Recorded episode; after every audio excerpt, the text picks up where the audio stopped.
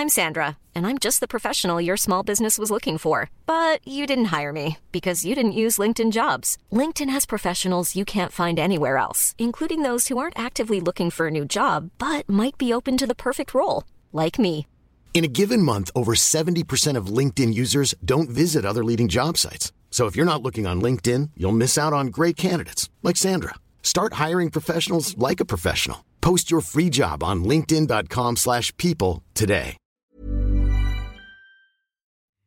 Bienvenue à vous et bonjour à tous. Midi News, voici vos débats. Une affaire de squat qui n'en finit pas. Vous savez que nous avons euh, souvent suivi ce genre d'affaires, mais vous allez voir que dans ce cas précis, le cauchemar des propriétaires semble parti pour durer, alors que les squatteurs ont fini par être délogés. Mais alors de quel côté est vraiment la loi? Qui protège-t-elle? Nous en parlerons. Des policiers de nouveau agressés, ça s'est passé dans le 18e arrondissement de Paris. Déchaînement de violence, une violence quotidienne devenue fait de société. Comment continuer à accepter que ceux qui nous protègent soient ainsi ciblés? Beaucoup appellent au sursaut face à cette mécanique infernale. Et puis tout autre chose, ambiance tonton flingueur chez les socialistes, ça éparpille façon puzzle, les éléphants du PS se rebiffent, dénonce l'accord avec la France insoumise en désinguant l'actuelle direction, mais que reste-t-il du parti? Des ruines, des miettes nous en parlerons également. Enfin, le burkini et le topless. Le maire de Grenoble, Éric Piolle, hésite entre les deux. Il met sur le même plan une femme topless et une femme en burkini. Il ne voit pas en quoi le burkini pose problème. Et c'est un bras de fer qui est engagé avec le président de la région Rhône-Alpes, Laurent Vauquier. On vous dira tout dans quelques instants. Mais d'abord, place au journal avec vous, cher Anthony. Bonjour. Bonjour Sonia, bonjour à tous. À la une, le Parti socialiste en passe d'intégrer une alliance historique avec la France insoumise en vue des élections législatives. Les deux forces de gauche se sont mises d'accord sur un certain nombre de circonscriptions. Les négociations ont duré la nuit dernière jusqu'à 5 heures du matin. Mathieu Rio, vous êtes euh, au siège des insoumis. Le PS annonce que c'est en bonne voie. Quelles sont vos informations? Exactement, c'est en bonne voie, c'est ce qu'a déclaré la direction euh, du Parti socialiste ce matin. Et là, les discussions euh, continuent entre la France insoumise et le Parti socialiste au siège de la France euh, insoumise derrière moi. Un accord de principe a été trouvé, c'est ce qu'a réaffirmé Adrien Quatennens ici à son arrivée au siège de la France insoumise. Il ne reste plus qu'à aplanir les derniers points programmatiques, à finaliser la rédaction de l'accord. Le point de blocage le plus important a été levé. Souvenez-vous, c'était le partage des circonscriptions. Finalement, le Parti socialiste en obtiendra 70. À titre de comparaison, le Parti communiste en recevra une soixantaine. Europe Écologie Les Verts, une centaine. La direction du Parti socialiste a aussi annoncé que son Conseil national va être saisi dans les plus brefs délais afin de valider ou non cet accord avec la France insoumise. Il s'agit donc d'une avancée majeure pour l'Union de la gauche aux élections euh, législatives. Un accord qui, euh, sauf énorme surprise, devrait donc être conclu dans les prochaines heures ici. Merci à vous Mathieu Rio, merci également à Alice Delage qui est derrière la, la caméra. Sonia, vous parliez d'une atmosphère tonton flingueur au Parti Socialiste. Le Parti Socialiste va-t-il imploser? C'est la question qui se, se, pose ensuite. Les négociations avec la France Insoumise sont source de tensions. Certains ténors euh, du parti refusent de s'effacer derrière Jean-Luc Mélenchon, comme l'ancien ministre de l'Agriculture Stéphane Le Foll, qui menace de claquer la porte. Écoutez. Est-ce que j'irai Si ce Parti Socialiste... Eh c'est très simple. Si ce Parti socialiste continue à être comme il est aujourd'hui avec Olivier Faure, vous êtes d'accord avec moi, sinon vous partez. Vous si c'est ça, ce, ce, parti qui se réduit, qui se recroqueville, eh bien je partirai. Bien sûr, mais je ne vais pas non plus dire je pars tout de suite. Moi, j'ai l'intention de mener quand même un peu un débat politique. Politique toujours. Cette fois, c'est bien le dernier Conseil des ministres qui se tient à l'Elysée en, en, présence du Premier ministre Jean Castex. La réinvestiture d'Emmanuel Macron est prévue samedi matin. En coulisses, le chef de l'État compose son nouveau gouvernement en laissant planer le suspense. À l'Elysée, on va tout de suite retrouver euh, Élodie Huchard. Élodie, le temps commence à être long pour le gouvernement et surtout pour ceux qui veulent y entrer.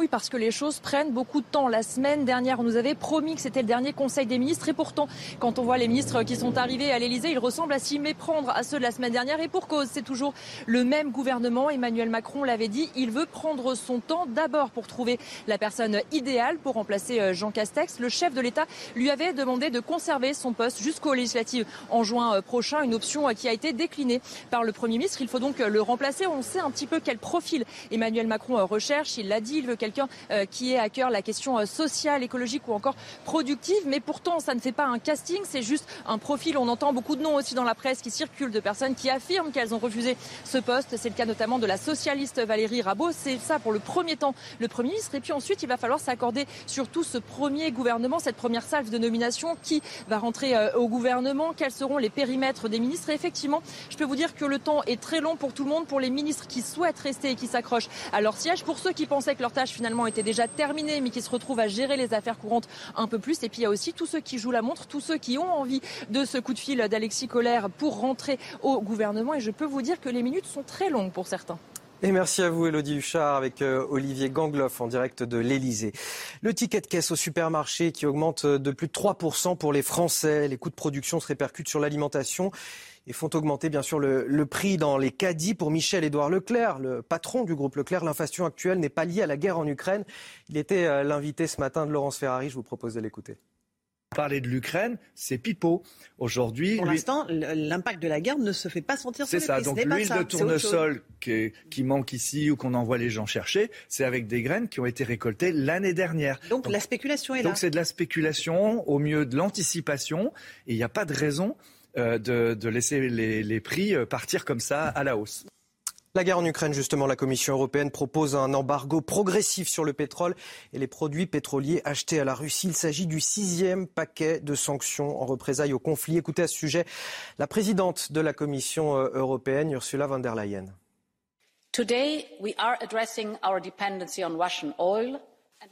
Aujourd'hui, nous nous attaquerons à notre dépendance vis-à-vis -vis du pétrole russe. Soyons clairs, ce ne sera pas facile car certains États membres en sont fortement dépendants. Mais nous devons tout simplement le faire. Nous proposerons donc aujourd'hui d'interdire tout le pétrole russe. Il s'agira d'une interdiction totale d'importer le pétrole russe transporté par voie maritime et par pipeline brut et raffiné.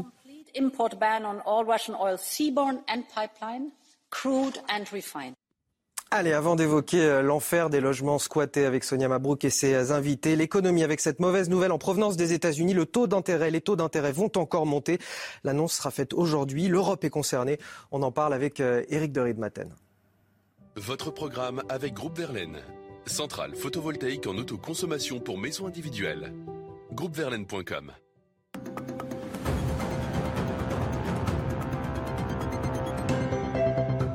Et oui, la décision va venir des États-Unis. La banque, la Réserve fédérale américaine va l'annoncer euh, tout à l'heure. Euh, des hausses de taux. Donc aux États-Unis, c'est la seconde fois. Donc en l'espace de six mois, euh, les Américains vont passer, vont augmenter leur taux de sans doute un quart ou un demi point. Vous le voyez. Alors bien sûr, on se dit en Europe, qu'est-ce qui va se passer? C'est vrai que c'est plus calme chez nous parce que la Banque centrale européenne veille au grain, comme on dit. Mais il n'empêche, les taux vont suivre. Bien sûr, ça va continuer de grimper. Et la première conséquence, eh bien, c'est pour les particuliers, puisque emprunter sur 20 ans, par exemple vous le voyez, le taux moyen est actuellement à 1,4% hors assurance. Il ne faut pas oublier qu'on n'était pas loin de presque zéro à une époque, puis ensuite autour d'un pour cent. Donc ça monte progressivement. Alors on va juste dire une chose pour terminer, c'est qu'avec des taux plus élevés, eh la consommation commence à baisser, les indicateurs commencent à être négatifs, ce qui n'est donc pas bon pour la croissance, puisque vous le savez, cette croissance a été révisée à la baisse au niveau européen. Vous avez regardé votre programme dans les meilleures conditions avec Groupe Verlaine, l'isolation de maison par l'extérieur avec aide de l'État.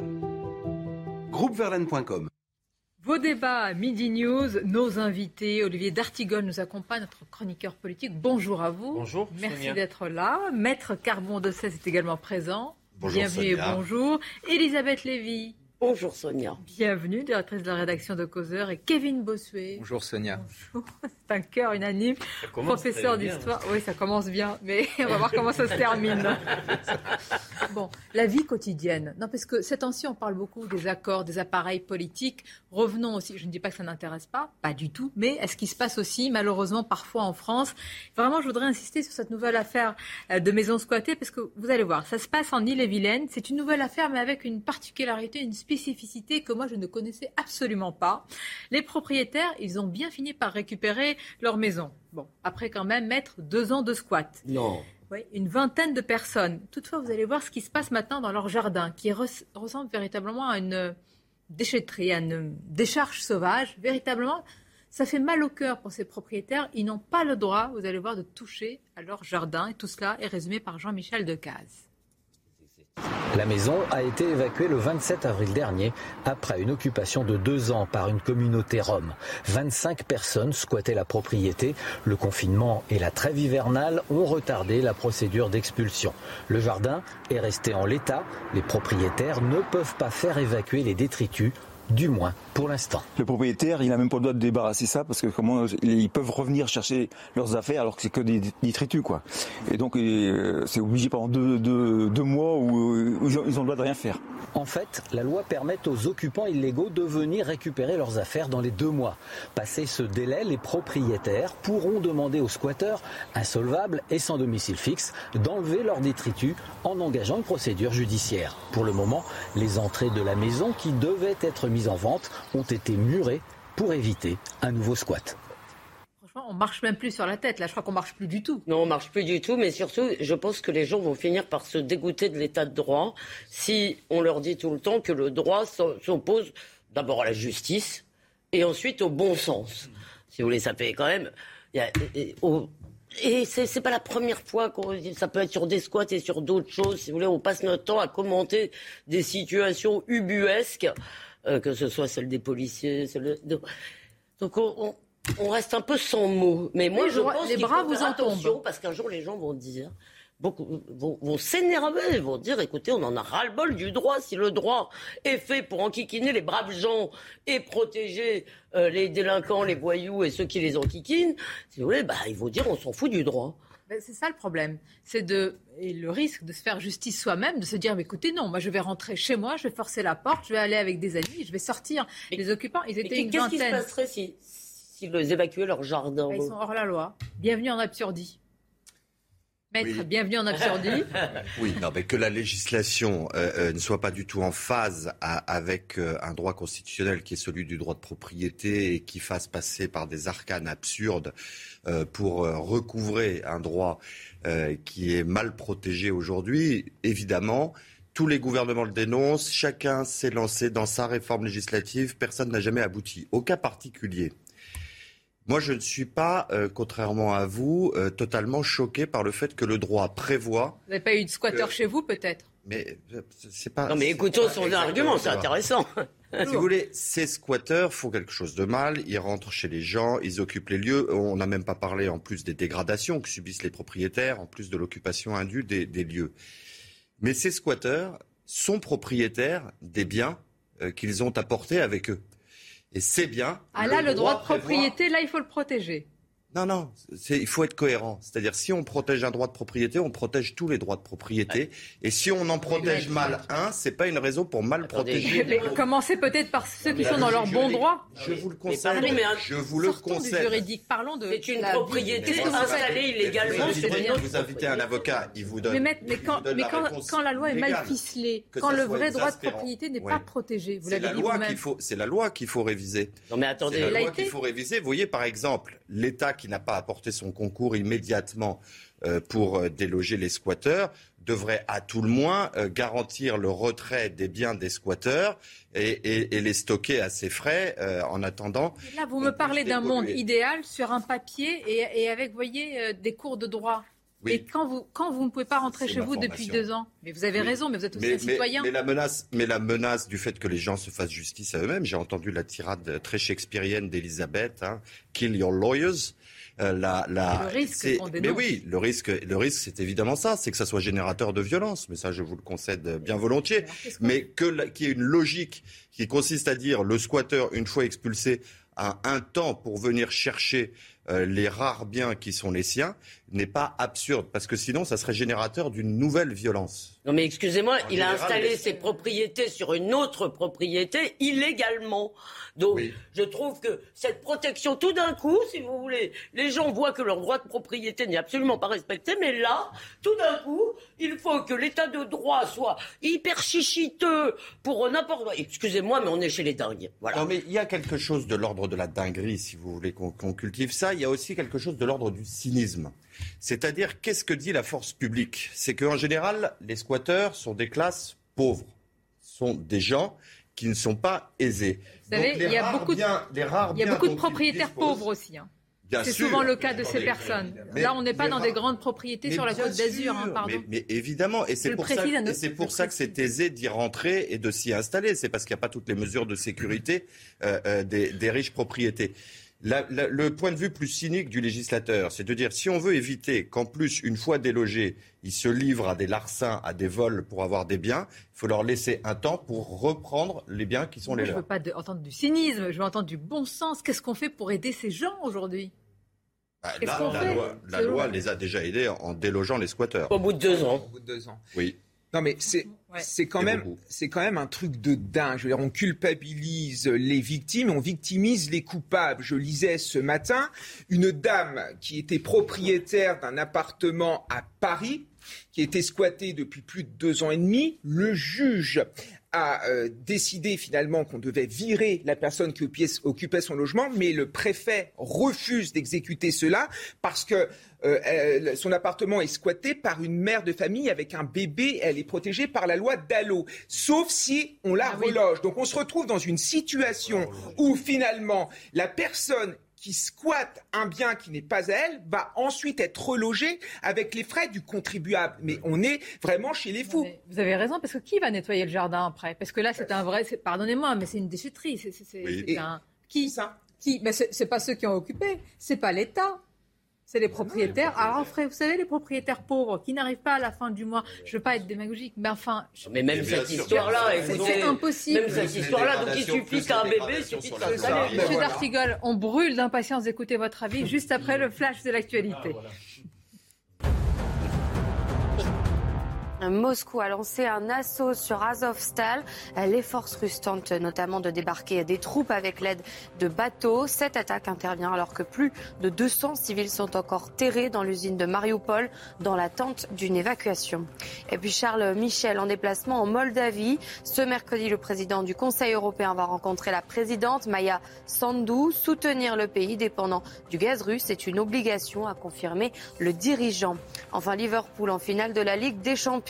Les Reds se sont imposés hier soir en Espagne face à Villarreal. Score final 3-2 pour les Reds et on connaîtra ce soir l'adversaire de Liverpool à suivre sur Canal+, le choc Real Madrid-Manchester City des affaires de squat où on marche, euh, on marche euh, sur la tête. D'ailleurs, je trouve même plus d'expression, vraiment. Non, mais moi, je euh, pense aux gens qui ont été squattés. Bah oui, bah alors découragement, abattement des propriétaires.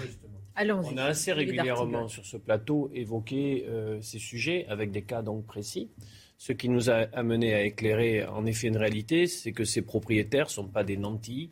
Ces maisons sont souvent le travail du labeur de toute une vie, notamment pour les retraites, pour ils se retrouvent devant une situation kafkaïenne. Euh, et donc, euh, c'est en effet insupportable. Et d'ailleurs, moi, chaque fois, je me dis, mais comment ils font pour pas péter un boulard, quoi? C'est-à-dire pour pas péter un plomb et pouvoir avoir la patience d'attendre euh, le fait que de retrouver leur, leur, leur logement. Il y en a qui le font pas. J'aimerais terminer. J'aimerais terminer. Le fait de retrouver leur, leur bien et après de faire face encore à deux mois d'une situation épouvantable. Carbon n'a fait que rappeler le droit. Mais quand le droit est défaillant. Carbon, je, je, vais terminer. Carbon ne fait que rappeler le, le, le droit. Et je fais une distinction entre cette situation et une femme avec un enfant, quand bien même dans une situation de squat, qu'on doit en effet reloger parce qu'il y a un enfant à ses côtés. Allez, squatter les, les, bureaux vides à Paris, mais pas les maisons de... que le législateur doit par exemple maintenir le fait qu'une personne qui occupe euh, irrégulièrement un bâtiment, un, logement, mais avec un enfant, doit être relogée. Ça, moi, je pense que c'est quelque chose qui touche à un devoir d'humanité et avoir une réponse du législateur pour ces cas plus précis, plus efficace pour pas mettre les, les propriétaires pas en train d'inverser les valeurs. On peut faire preuve d'humanité, mais, même sans enfant, elle a droit à un logement. Mais vous avez raison, et avec un logement a fortiori. D'accord. Euh, Donc il suffit en fait d'avoir un enfant. je dirais que t'as pas de moyens, mais je suis désolé. Arrêtez un petit peu avec cette histoire. Je vous pose la question est-ce une inversion de valeur Excusez-moi, excusez-moi, je vous ai écouté, je vous ai écouté, et avec mon absence de discernement et ma sottise bien connue, je vais vous répondre. Non, non, mais là c'est pas possible d'entendre ça. C'est pas possible d'entendre ça. Puisque je l'ai dit. Eh bien, donc c'est possible. Je me demande ce que vous feriez avec des squatteurs. Vous allez écouter ma réponse. vous avez écouté je me demande J'ai dit que le législateur doit peut-être retravailler ces questions-là. Non, mais, ça dans ce travail législatif, je, souhaite que la situation faite à une femme avec un enfant puisse être considérée avec une priorité de relogement. Qu'est-ce que j'ai dit qui qui, qui vaut cette Si vous écoutez ma réponse, vous allez Quelle le est savoir. l'indignité qui me frappe dans ce propos Est-ce que je peux vous répondre D'accord? Je vais vous répondre et vous pouvez dire tout ce que vous voulez, je vais quand même vous répondre. Un, il ne suffit pas d'avoir un enfant, si vous voulez, pour avoir le droit d'occuper n'importe quoi. Deuxièmement, je veux dire, si cette dame a le droit, selon les critères sociaux, d'avoir un logement, elle fait comme tout le monde. Elle attend sur les listes d'attente. Il n'y a pas de raison, si vous voulez, de- de- d'employer la force ou d'employer le fait accompli. Et le fait d'avoir un enfant ne vous donne pas droit absolument à faire n'importe quoi. Je suis navrée, mais c'est pas tolérable parce que sinon, tous les gens pauvres qui ont des enfants vont se dire, bah, j'ai qu'à Je faire n'ai ça. jamais dit ça. Non, je n'ai pas dit que vous aviez dit ça. Je dis sinon, c'est ce qui va se passer. Et par ailleurs, moi, je connais des gens qui, eux, se sont fait, euh, ont viré les squatteurs. Et je vais vous dire un truc, il s'est rien passé. Parce que les squatteurs sont quand même pas allés porter plainte. Voilà. Non, mais nous, ne, nous ne sommes ni sous Staline, ni sous Brejnev. Enfin, le droit à la, à la propriété, c'est un droit qui est inaliénable. C'est quelque chose d'important. Et pour reprendre mon exemple de tout à l'heure, la dame qui a son appartement squatté, elle avait un crédit sur le dos. Elle ne peut plus payer son propre loyer. Elle se retrouve en situation d'être expulsée. Alors là, dans ce cas-là, ce qu'on fait, Donc, qui est la vraie victime, qui est la- le vrai coupable là-dedans Faut un petit peu réfléchir Donc, à tout ça. En fait, la vérité, c'est que le droit est tellement mal fait qu'il nous pousse au crime. Parce que moi, si j'étais dans cette situation, mais je pèterais un plomb. Oui, ça, je le sens bien. On viendrait vous mais aider, un mais. élu de bien Haute-Savoie qui a été victime comme ça d'un squat dans la maison de ses parents qui sont décédés. Il a voulu virer ces personnes-là en lançant une bombe lacrymo. Aujourd'hui, c'est lui qui est embêté par la justice. Non, mais on Attendez, tombe véritablement On sur la tête. attendez. On passe les émissions à dire il faut respecter le droit, la loi. Les policiers se font agresser. Je veux pas noircir le tableau. On n'arrête pas de... Mais là, ah, on trouve des circonstances atténuantes. Peut-être, peut-être qu'en violant. Est-ce que, que la loi en Europe est pareille? Est-ce que la loi dans les autres pays J'aimerais savoir ça. Est-ce que vous non, le savez? non, non, non, il y a, des, n'a il y a rien à des- voir. il y a des législations beaucoup plus fermes ailleurs. Mais On nous même, regarde avec des grands deux yeux ça. secondes sur le, le devoir d'humanité qui irrigue quand même ce, ce droit. Aucun d'entre vous ne remet en cause la trêve hivernale. Pourtant, la trêve hivernale est bien une exception, est bien une exception au droit de propriété, précisément à raison du devoir d'humanité. C'est-à-dire qu'on Elle a duré deux ans, la trave hivernale, elle est longue. hein. Oui, elle est longue parce qu'il y a eu une période de confinement qui a Ah, pardon, interdit, euh, où le législateur a prorogé euh, la, la- la trêve mais- à raison du confinement. Je veux bien qu'on respecte les. Non, non, non, mais je choses, vous explique. mais- ce que- je veux dire, si, si vous voulez avoir Deux une ans. cohérence de, de dénonciation, tout le monde est d'accord pour dire que la législation actuelle est inadéquate. Maintenant, si vous remettez en cause le devoir d'humanité, il faut aller au bout et il faut dire que vous vous mais- opposez, que vous vous Et opposez. la c'est pas parce que l'État est défaillant que vous allez nous dire qu'on remet en cause ça, le droit le de vote. sujet. Alors, ma question, alors ma question, ça fait, ça fait des de années qu'on, attendez, ça fait des années que je mène ces débats, qu'on me dit la même chose, que la loi évolue, que c'est défaillant. Mais, mais aujourd'hui, qu'est-ce que vous faites pour ces gens? Imaginez-vous une seconde, c'est votre mère, qui a 80 ans, Mais qui est dans cette maison. Qu'est-ce que vous L'État faites? doit permettre aux propriétaires d'être mieux protégés, notamment sur l'arrivée immédiate des squatteurs, pour que la réaction soit très ferme et rapide. Et l'État doit aussi mettre en place des politiques de pas. solidarité pour, par exemple, permettre à des femmes qui sont avec un enfant de ne pas dormir dehors. Voilà. Et la trêve Voilà hivernale, deux est-ce qu'on a de l'humanité pour le propriétaire qui, dans le même cas, a peut-être... ça. Non, non, mais le- là, dans le cas de la trêve hivernale, vous avez quelqu'un qui va rester. Oui, euh, il va habiter mois. où, lui? Pourquoi l'humanité, elle ne s'adresse pas aussi à lui, qui ne touchera pas son loyer, qui peut-être est sa seule source de revenus? Ah, Dans ce cas, si. Je vais vous regardez. J'ai un exemple très précis. On a suivi une autre affaire à Clichy. Souvent, on me dit oui, mais ils squattent des résidences secondaires. Vous allez voir que c'est pas du tout le cas. C'est sa maison et elle continue de se battre. Et vous allez voir vraiment là, ça prend tout son sens l'absurdie parce que on voit bien que c'est une femme et elle le dit elle-même qui se bat, qui a des crédits sur le dos, qui essaye de survivre et elle n'a pas d'autre solution. C'est aussi simple que cela. C'est un sujet qui vous est résumé par Inès Alicane. Depuis plusieurs mois, Yasmina se bat pour récupérer son appartement. Tout débute en 2018. Cette propriétaire prévient l'agence immobilière qui a le mandat de gestion de son bien qu'elle souhaite le récupérer pour y loger sa fille, au bout des trois ans de délai légal. Problème, les locataires ne souhaitent pas partir. Le locataire ne part pas, donc je contacte l'agence, je mets un petit peu la pression quand même parce que je ne comprends pas. Et là, l'agence m'indique que monsieur a fait une demande de logement social, il attend un logement social. Je dirais que, d'après ce que j'ai compris, il exigeait même un logement social pour pouvoir quitter l'appartement. Elle décide alors de saisir la justice, qui donne raison au locataire en janvier 2021, en reconduisant le bail pour trois ans, au motif que le congé n'a pas été notifié dans les règles. Madame n'a pas reçu son, n'a pas réceptionné son congé. Si le congé est envoyé en recommandé, que Madame ne le réceptionne pas, eh, l'agence aurait dû euh, le confirmer par voie d'huissier, ce qu'elle n'a pas fait. Les locataires font intervenir les services sanitaires au motif que l'appartement qu'ils refusent de quitter serait insalubre. De son côté, l'ARS estime que seuls des travaux sont à réaliser. La propriétaire a déboursé plusieurs milliers d'euros de travaux, mais tente toujours de récupérer son bien.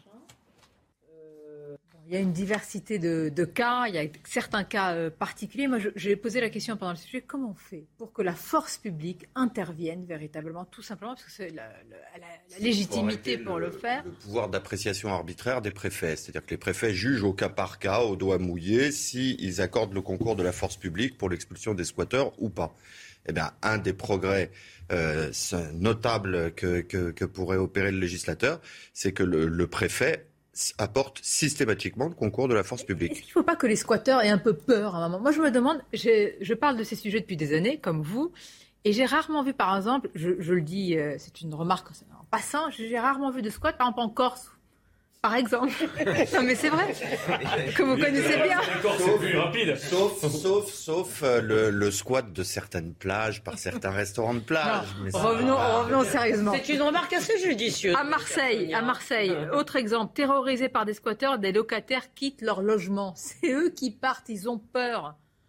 Ils sont chez eux, dans leur bon droit. Je veux dire, je ne trouve même pas les arguments pour, pour mieux vous expliquer comment on est en absurdie. Je ne trouve pas. Et, et, les squatteurs sont des Nigériens anglophones. Et après, on s'étonne qu'il y ait une montée des idées de la droite, de la droite dans ce pays. Mais moi, ce qui me choque de manière plus générale, c'est qu'on protège trop les locataires dans ce pays. Et à la fin, ce sont les plus fragiles qui en payent le prix. Parce que à force de pouvoir, pouvoir protéger les locataires, les locataires, les locataires, ben les propriétaires demandent des cautions de plus en plus importantes. Et les petites gens qui sont honnêtes, qui veulent payer leur loyer, mais qui n'ont pas ces cautions-là, ne peuvent plus se loger. Donc voilà comment la gauche, finalement, en voulant protéger, protéger, protéger dans ce pays, en parlant d'acquis sociaux, a mis dans une situation grave des gens honnêtes qui n'ont pas forcément les moyens. C'est ça qui est. Et peut-être que les avocats.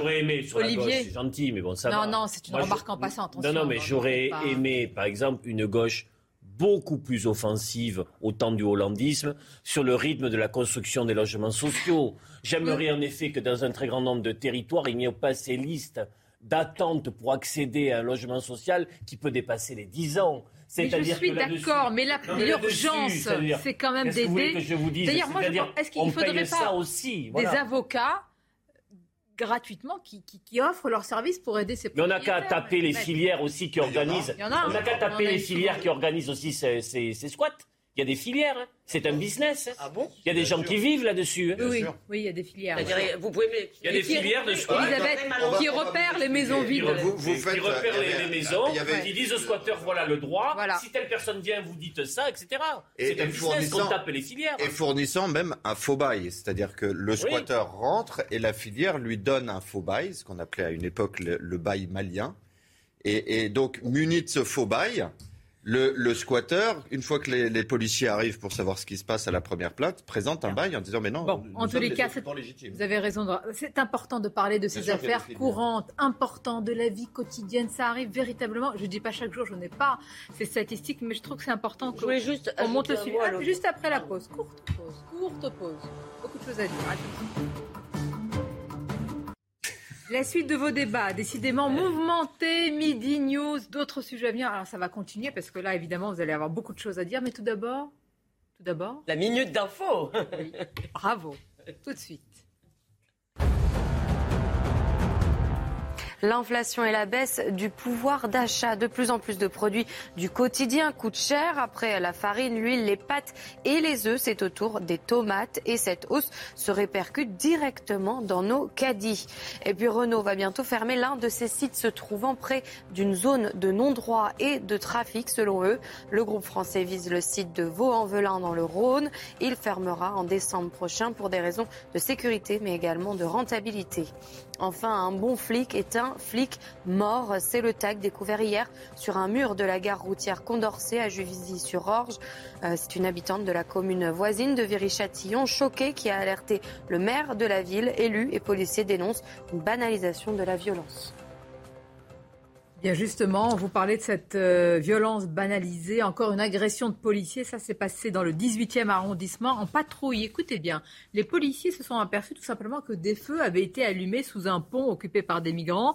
Ils ont aussitôt euh, demandé aux individus présents d'éteindre les brasiers pour éviter qu'ils ne se propagent à leur propre tente. Donc c'est pour leur propre sécurité. Eh bien, ces derniers ont refusé. Il y a eu des jets de projectiles et un déchaînement de violence résumé par Sybille Delettre. Les faits se sont déroulés sous le périphérique, dans le nord de Paris. Alors que des policiers patrouillent dans le quartier, ils constatent qu'un camp précaire est installé et que des braséros ont été allumés. Pour éviter tout risque d'incendie, ils demandent à trois reprises aux personnes sur place d'éteindre ces feux. Mais face au refus de ces personnes, une policière décide d'éteindre elle-même le brasero. Elle est alors injuriée et frappée. S'ensuit un déchaînement de violence. Les policiers sur place, aidés par la brigade équestre, essuient des coups et des jets de projectiles. Les responsables de ces violences seraient des sans-papiers. Ce qui est rageant, c'est qu'on a des personnes sans papiers qui sont rentrées régulièrement sur le territoire national et qui se sont permis sur un démantèlement de camps ici, c'est-à-dire des gens qui s'installent sauvagement sur des terrains qui ne leur appartiennent pas, d'attaquer des policiers, d'utiliser une gazeuse contre une policière et de frapper une policière allègrement. Donc on attend de la justice une réponse sévère, une réponse exemplaire. Suite à cette violente altercation, trois individus dont l'auteur des coups sur la policière ont été interpellés. Ces personnes n'ont à aucun moment hésité. Ils ont porté des coups directement aux policiers. En l'occurrence, là, c'était une policière. Aucune retenue, aucune peur. Au contraire, l'uniforme est une cible. C'est un punching ball vivant. J'analyse, je ne sais pas si vous partagez cette analyse, mais là, y a pas, c'était pour leur propre sécurité. Hein. C'était ni pour vérifier des papiers, en l'occurrence des sans-papiers, ni quoi que ce soit. Excusez-moi, le discours qui consiste tout le temps à faire comme si la pauvreté, la misère, la situation difficile était une excuse pour tout, finit par rentrer dans toutes les têtes. Et Frontex, si vous voulez. Frontex, qui est une organisation chargée, non, vous allez voir le rapport, chargée de protéger les frontières européennes, vient de décider que finalement, son rôle, c'était de protéger le droit des migrants. C'est-à-dire le droit des gens, à, euh, des peuples à accueillir qui ils veulent, à choisir qui ils accueillent, à appliquer le droit d'asile et pas un droit euh, illimité à venir, celui-là ne sera jamais protégé. Donc il y a une idée, si vous voulez, que... Et moi je connais... on voit aujourd'hui des situations où il y a des tas de gens très pauvres qui respectent la loi, qui se battent. Mais si vous voulez, si la pauvreté et la misère sont une excuse très grande, à tout... écrasante majorité d'entre eux d'ailleurs. Absolument, euh, mon cher Olivier. Ben, pardon, voilà, je, ça ne peut pas être une excuse. La pauvreté, la misère ne peuvent pas être des excuses. Je pense qu'on peut à la fois condamner sans rajouter aucun mais à ce type d'acte, dire c'est inacceptable, et avoir un discours, je, file le sujet comme vous l'avez fait, pour avoir euh, des conditions de migration respectant la dignité humaine euh, à travers le monde. Parce que de toute manière, les migrations se poursuivront. Et le fait d'avoir des filières, des, des, des, des, des passages euh, respectant l'homme, respectant celles et ceux qui, qui, qui, quittent leur pays pour différentes... Euh, Là, on a beaucoup respecté euh, les femmes et les hommes avec leur uniforme de policier. Non, je ne fais pas, aucun amalgame. Mais si, j'ai compris, vous avez entièrement raison. Il faut que la France puisse accueillir dignement. Ça n'est pas fait. C'est comme tout à l'heure. Il faut que tout le monde puisse avoir droit au logement. D'accord. Notre pays, qui est quand même une puissance, qui est un pays riche, n'arrive pas à, à, comment dire, à mettre en place ces conditions. Mais en fait, Très bien. je, le dénonce et on le dénonce aussi. mais là, là, c'est intéressant. il n'y a aucune excuse, mais, personne, mais personne n'a, mais personne n'a Alors, allons plus loin. Allons plus loin, parce que personne n'a cherché d'excuses. Simplement sur Frontex, il faut savoir que les, les, missions de Frontex ont évolué. Hein. Ceux qui sont en charge d'arrêter l'immigration clandestine, c'est la police de l'air et des frontières. C'est pas Frontex hein, dans sa mission initiale. Moi, au départ, Frontex, c'était quand même fait pour protéger les frontières européennes. C'était fait pour, pour informer. Cela. Moi, mon sujet, est-ce que vous vous rendez compte combien ça va être compliqué, si ce n'est impossible, de susciter aujourd'hui des vocations chez les plus jeunes quand vous allez leur dire venez nous protéger, venez aussi protéger ces migrants qui auraient pu mettre le feu. Parce que si le feu s'allume, eh ben, il faudra bien que les policiers et les pompiers arrivent. Là, ils seront moins caillassés et moins frappés quand il s'agit de sauver des vies. Et encore. Et encore pas sûr. Donc c'est ça. C'est comment demain, pour ceux qui nous regardent, il y a peut-être des, jeunes qui se disent. des vocations. Comment Comment euh, Est-ce que vous avez envie de vous lever le matin et de savoir que vous, serez prêt pour un punching ball dans la journée? Euh, c'est ce que disent tous les policiers, c'est cette immense difficulté. Et, euh, et, en même temps, comme dirait l'autre, euh, il n'y a, a, jamais eu autant de vocations que depuis qu'il y a eu une menace terroriste. Il y a énormément de jeunes qui ont changé, ah, qui ont changé d'option de carrière. Et il y a eu un moment, cette réserve citoyenne, mais elle est de plus, Il y a beaucoup de démissions. Hein. Il y a beaucoup de démissions dans la police. Ça, j'ignorais les, démissions, mais c'est peut-être inhérent à la façon dont est utilisée cette réserve citoyenne. Mais, mais il y a des vocations. Mais alors, après ça, les chiffres, c'est vous qui les avez, moi je ne les ai pas. Je pas les chiffres à vous donner, mais j'étais à la manifestation, mais on a beaucoup parlé. Il y a beaucoup de changements de, de démissions, de, de, bifurcation de carrière. Il y a beaucoup, dans les bureaux. De plus en plus, voilà, et tout simplement qui ont peur d'être sur le terrain, mais pas peur par rapport à des menaces terroristes peur d'aller même faire un contrôle de papier quand vous avez toutes les 20 minutes un refus de oui, D'ailleurs, ce qui est frappant dans ce sens-là, c'est la moyenne d'âge euh, des policiers qui ouvrent le feu. Euh, vous verrez que les policiers les plus madrés se mettent en retrait pour éviter d'avoir une procédure qui les poursuive et que ce sont les plus jeunes qui continuent à s'exposer. Et ça, c'est très révélateur effectivement d'un changement de mentalité. Alors quand l'uniforme n'inspire plus le respect, au contraire, quand l'uniforme du policier devient une cible, comment vous inversez euh, ces valeurs dans une société? Il faut quoi Deux, trois générations? Ah, Je crois qu'il va falloir ah, même Moi, ce qui me choque en tant que professeur d'histoire-géographie, c'est qu'il y a encore 8 à 9 ans, je voyais des élèves qui voulaient devenir enseignants, qui voulaient devenir policiers, qui voulaient devenir infirmiers, qui voulaient être au service de l'État français. Et progressivement, tous ces élèves me disent aujourd'hui que finalement, non, ils ne veulent plus travailler pour l'État parce que c'est mal payé, parce qu'on est piétiné, parce qu'il n'y a plus d'autorité, parce que finalement, ce sont devenus des métiers poubelles sur lesquels on peut tout simplement euh, s'asseoir en toute impunité. C'est ça qui est grave. Et toujours, moi, ce qui me choque quand je rencontre des fonctionnaires... Donc, une vraie politique des services publics. Quand, quand je rencontre des fonctionnaires, ce qui me choque beaucoup, c'est qu'ils ont beaucoup plus peur de l'institution que finalement des usagers, avec cette impression finalement qu'on ne les protégera jamais et que c'est toujours l'usager qui a raison. Comment voulez-vous euh, susciter des vocations avec un salaire aussi bas et dans une peur continuelle? Alors là, euh, euh, vis-à-vis d'une institution qui serait censée nous protéger. Et après, on se demande pourquoi on n'arrive plus à recruter. Regardez les concours pour recruter des professeurs, ça ne fait plus le plein. Il y a même, il y a même plus assez de gens pour occuper des postes. Les jurys refusent de recruter certains candidats car ils n'ont plus le niveau. Voilà où on en est aujourd'hui. Et ça explique en partie l'effondrement de notre école de la République. Mais c'est très intéressant parce que, regardez, on a euh, retrouvé, on a valorisé de nouveau les métiers, euh, par exemple dans, dans la santé, avec la crise sanitaire. On a reconsidéré les personnels en EHPAD avec la monstruosité anthropologique qu'on a pu vivre avec la crise sanitaire dans les EHPAD et après ce qu'on a découvert. Euh, on s'est dit, tiens, une école qui ferme pas pendant la crise sanitaire, une école ouverte, tout ça, c'est important pour justement la construction des, des jeunes. Mais on a redécouvert l'importance de ces métiers dans notre société confrontés à un séisme majeur. Avant, le discours dominant, c'était la santé est un coût et il faut baisser les dépenses.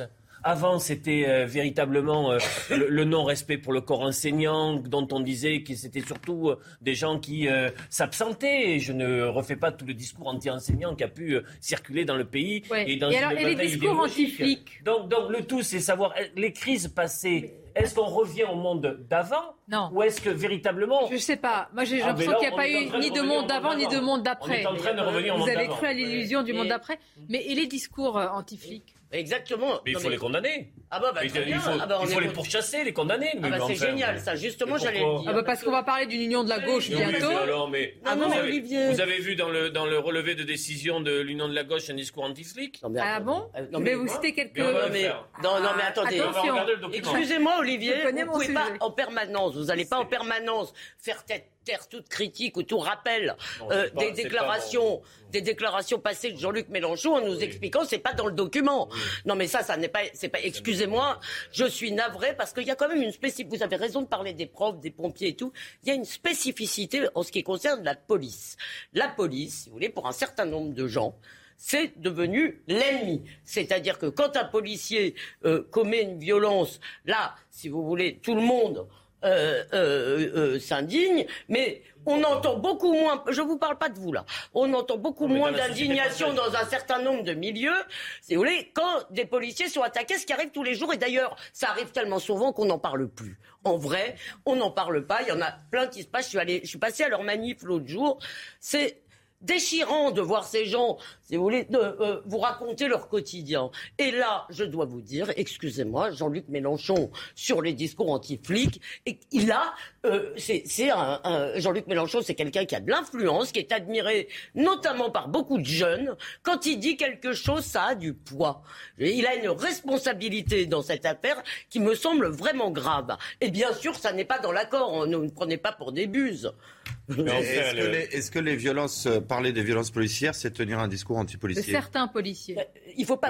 Moi, je pense que le terme violence policière. mais évidemment. Oui, le terme violence policière est anti-flic. Ben moi je crois pas. Je Non, crois au contraire de que c'est à l'honneur. Je Alors, crois au contraire que c'est à l'honneur de la police À de chaque fois pourchasser ces éléments. que de je suis sur un débat où vraiment des policiers s'en sont pris plein la figure, mais quand il y a des violences de certains policiers, on en parle. Violence de certains policiers. Mais quand il y a des violences contre bien, les policiers, c'est le bien, sujet. Si c'est plus, si c'est plus précis de dire violence de certains Oui, policiers, on le dit. dire. On le dit. je- Mais je pense pense que l'honneur de la police, c'est aussi de les pourchasser. Et l'honneur des syndicats serait également de les dénoncer. L'honneur d'une société, c'est de protéger aussi sa police. Quand il s'en Oui. prennent plein la figure, là c'est Oui. une policière, il n'a pas hésité à lui mettre dans la figure, pardon. Ça aurait été, et je prends un exemple, votre femme qui est policière, elle rentre comme ça le soir. Mais qu'est-ce que vous dites, vous? N'avez pas envie de, Non, mais y a même de pas tout casser besoin- quand vous voyez que- besoin se prennent soit mon épouse pour Non, mais être, euh, j'essaye de vous sensibiliser à un sujet pour qu'il soit plus proche de vous, parce que ce sont des citoyens comme vous et moi. Non, mais on est censé. Vous voyez évidemment. Non, mais on a l'impression que les policiers on sont parle- une catégorie à part, capables de, que- prendre les coups, de vivre des choses. débat- euh, on parle d'un débat qui a crispé tout le monde. C'est effectivement l'impression qu'a donné Jean-Luc Mélenchon et en refusant de se rendre euh, euh, à certains débats avec des policiers, puis certains policiers en refusant de l'inviter à d'autres débats, ça a augmenté euh, le sujet. Ma question, elle était simple. Quand certains policiers commettent des violences, est-ce que les dénoncer relève d'un discours anti-policier ou pas? Moi, je ne Maître, crois pas. non. Et vous savez que les- le- la police française fait partie des polices les plus surveillées, puisque vous êtes avocat, vous le savez même mieux que nous. Donc quand il y a ce genre de- d'incident Mais- et quand il y a enquête qui le prouve, on le dit. Mais là, on a euh, image à l'appui, l'attaque. qui Non, mais est- Et c'est aussi, voilà, et c'est aussi une des polices en Europe, ce qui prouve bien que le débat n'est pas complètement euh, sot. C'est aussi une des polices en Europe, puisqu'on faisait un exercice de, de statistiques comparées, une des polices en Europe où il y a le plus de problèmes de violence. Et donc il faut les désarmer? Non, au contraire. non, non. Alors là, Mais vous, avez des violences la contre les police- policiers. La police Mais anglaise c'est est incroyable de désarmée. renverser à pas- ce point Non, le débat. non, Maître, vous avez des dire méthodes de trotskistes là. hein. Vous m'inversez. Non, mais euh, pardonnez-moi, mais on On voit renverse- bien mais Je venir. crois qu'on renverse, je crois qu'on renverse rien du tout. Vous Je voulez renverser la charge. Ici, vous avez des Oh, policiers qui se font pense que, agresser. Vous, parlez de si- violence contre Je pense que les si Jean-Luc Mélenchon devenait ministre de l'Intérieur, ça se passerait Laissons. Jean-Luc Mélenchon de côté, mais- parce qu'il y a une société. Non, non, moi je ne le laisse pas de côté, je le revois face. Vous savez, il y a ce texte de Pasolini qu'Olivier connaît certainement, qui est un texte très sûr, célèbre, c'est- c'est eux les qui est pendant les manifestations De euh, 68. de 68. Si vous voulez, il a fait ce texte qui est dans les écrits corsaires, si je ne m'abuse, euh, où, où il dit attention, les enfants du peuple. Euh, dans cette affaire entre les manifestants et les policiers, les enfants du peuple et les prolétaires, ce sont les policiers. Ça ne veut pas dire qu'ils ont le droit de tout faire, Il y a, évidemment. il y a- il y a Mais- des textes vous de Jaurès aussi. s'adressait Il y a en jeunes 68, il y avait le préfet. Grimaud aussi. Oui, oui, attends. Qui avait parlé à- pardon, à, mais, ces hommes pardon, d'une mais si ça vous manière. ennuie pas, je finis. Je, ce que je voulais vous dire, c'est le terme. Je suis tout à fait d'accord pour que, quand, d'abord, quand un policier exerce la force, D'accord? Il en a souvent le droit. Quand un voyou exerce la force contre un policier, il n'en a jamais le droit. Déjà, il faut commencer par dire ça. Ensuite, que l'enquête des enquêtes, ça me paraît tout à fait euh, légitime, c'est le terme violence policière. Et moi, j'ai quand même en tête cette image qui était chez Cyril Hanouna de Jean-Luc Mélenchon insultant je veux dire, un, un policier, c'était une scène absolument gênante. Eh bien oui, que la gauche donne ce leader-là, si vous voulez, ça fait beaucoup. Ça fait beaucoup, je suis désolée. Je veux dire, c'est pas, c'est pas euh, une très bonne chose. Je pense que ce discours anti-flic, il est finalement rentré et rentré. Et euh, aujourd'hui, qu'est-ce que vous avez qui est grave. qui ont plus Vous savez, euh, Et- et- je pourrais vous temps, parler hier, avant-hier. C'est pas un sentiment, c'est une réalité. Quand ils sont contrôlés, Pas un sentiment. Non, vous plaisantez. non. Il y a d'abord un sentiment d'insécurité des gens qui se font agresser. Bien sûr, je ne vous dis pas. Pourquoi cette hiérarchie Pourquoi cette opposition Non, des non, non, non, non, parce que je vais dans la, dans la question qui est posée de savoir quel est le périmètre du discours anti-policier. Vous voyez, moi, je n'ai aucun discours anti-policier. Je suis très heureux qu'il y ait une police qui, qui maintienne l'ordre en France. Maintenant, est-ce que c'est euh, normal qu'un certain nombre de nos concitoyens se sentent en insécurité quand ils sont contrôlés? Est-ce que c'est normal que quand on rentre chez soi en France, on soit pas en Non, sécurité mais C'est normal ne- que mais tous vous les voyez, jours on moi, parle de policiers pense- qui se font frapper Mais- non, mais dessus. vous, Est-ce que vous avez c'est l'air de normal dire que moi j'essaye de compenser, tout, de mais compenser de les vous problèmes. Je pense que ces problèmes s'accumulent les uns aux autres. On va continuer à en parler. C'est l'heure de.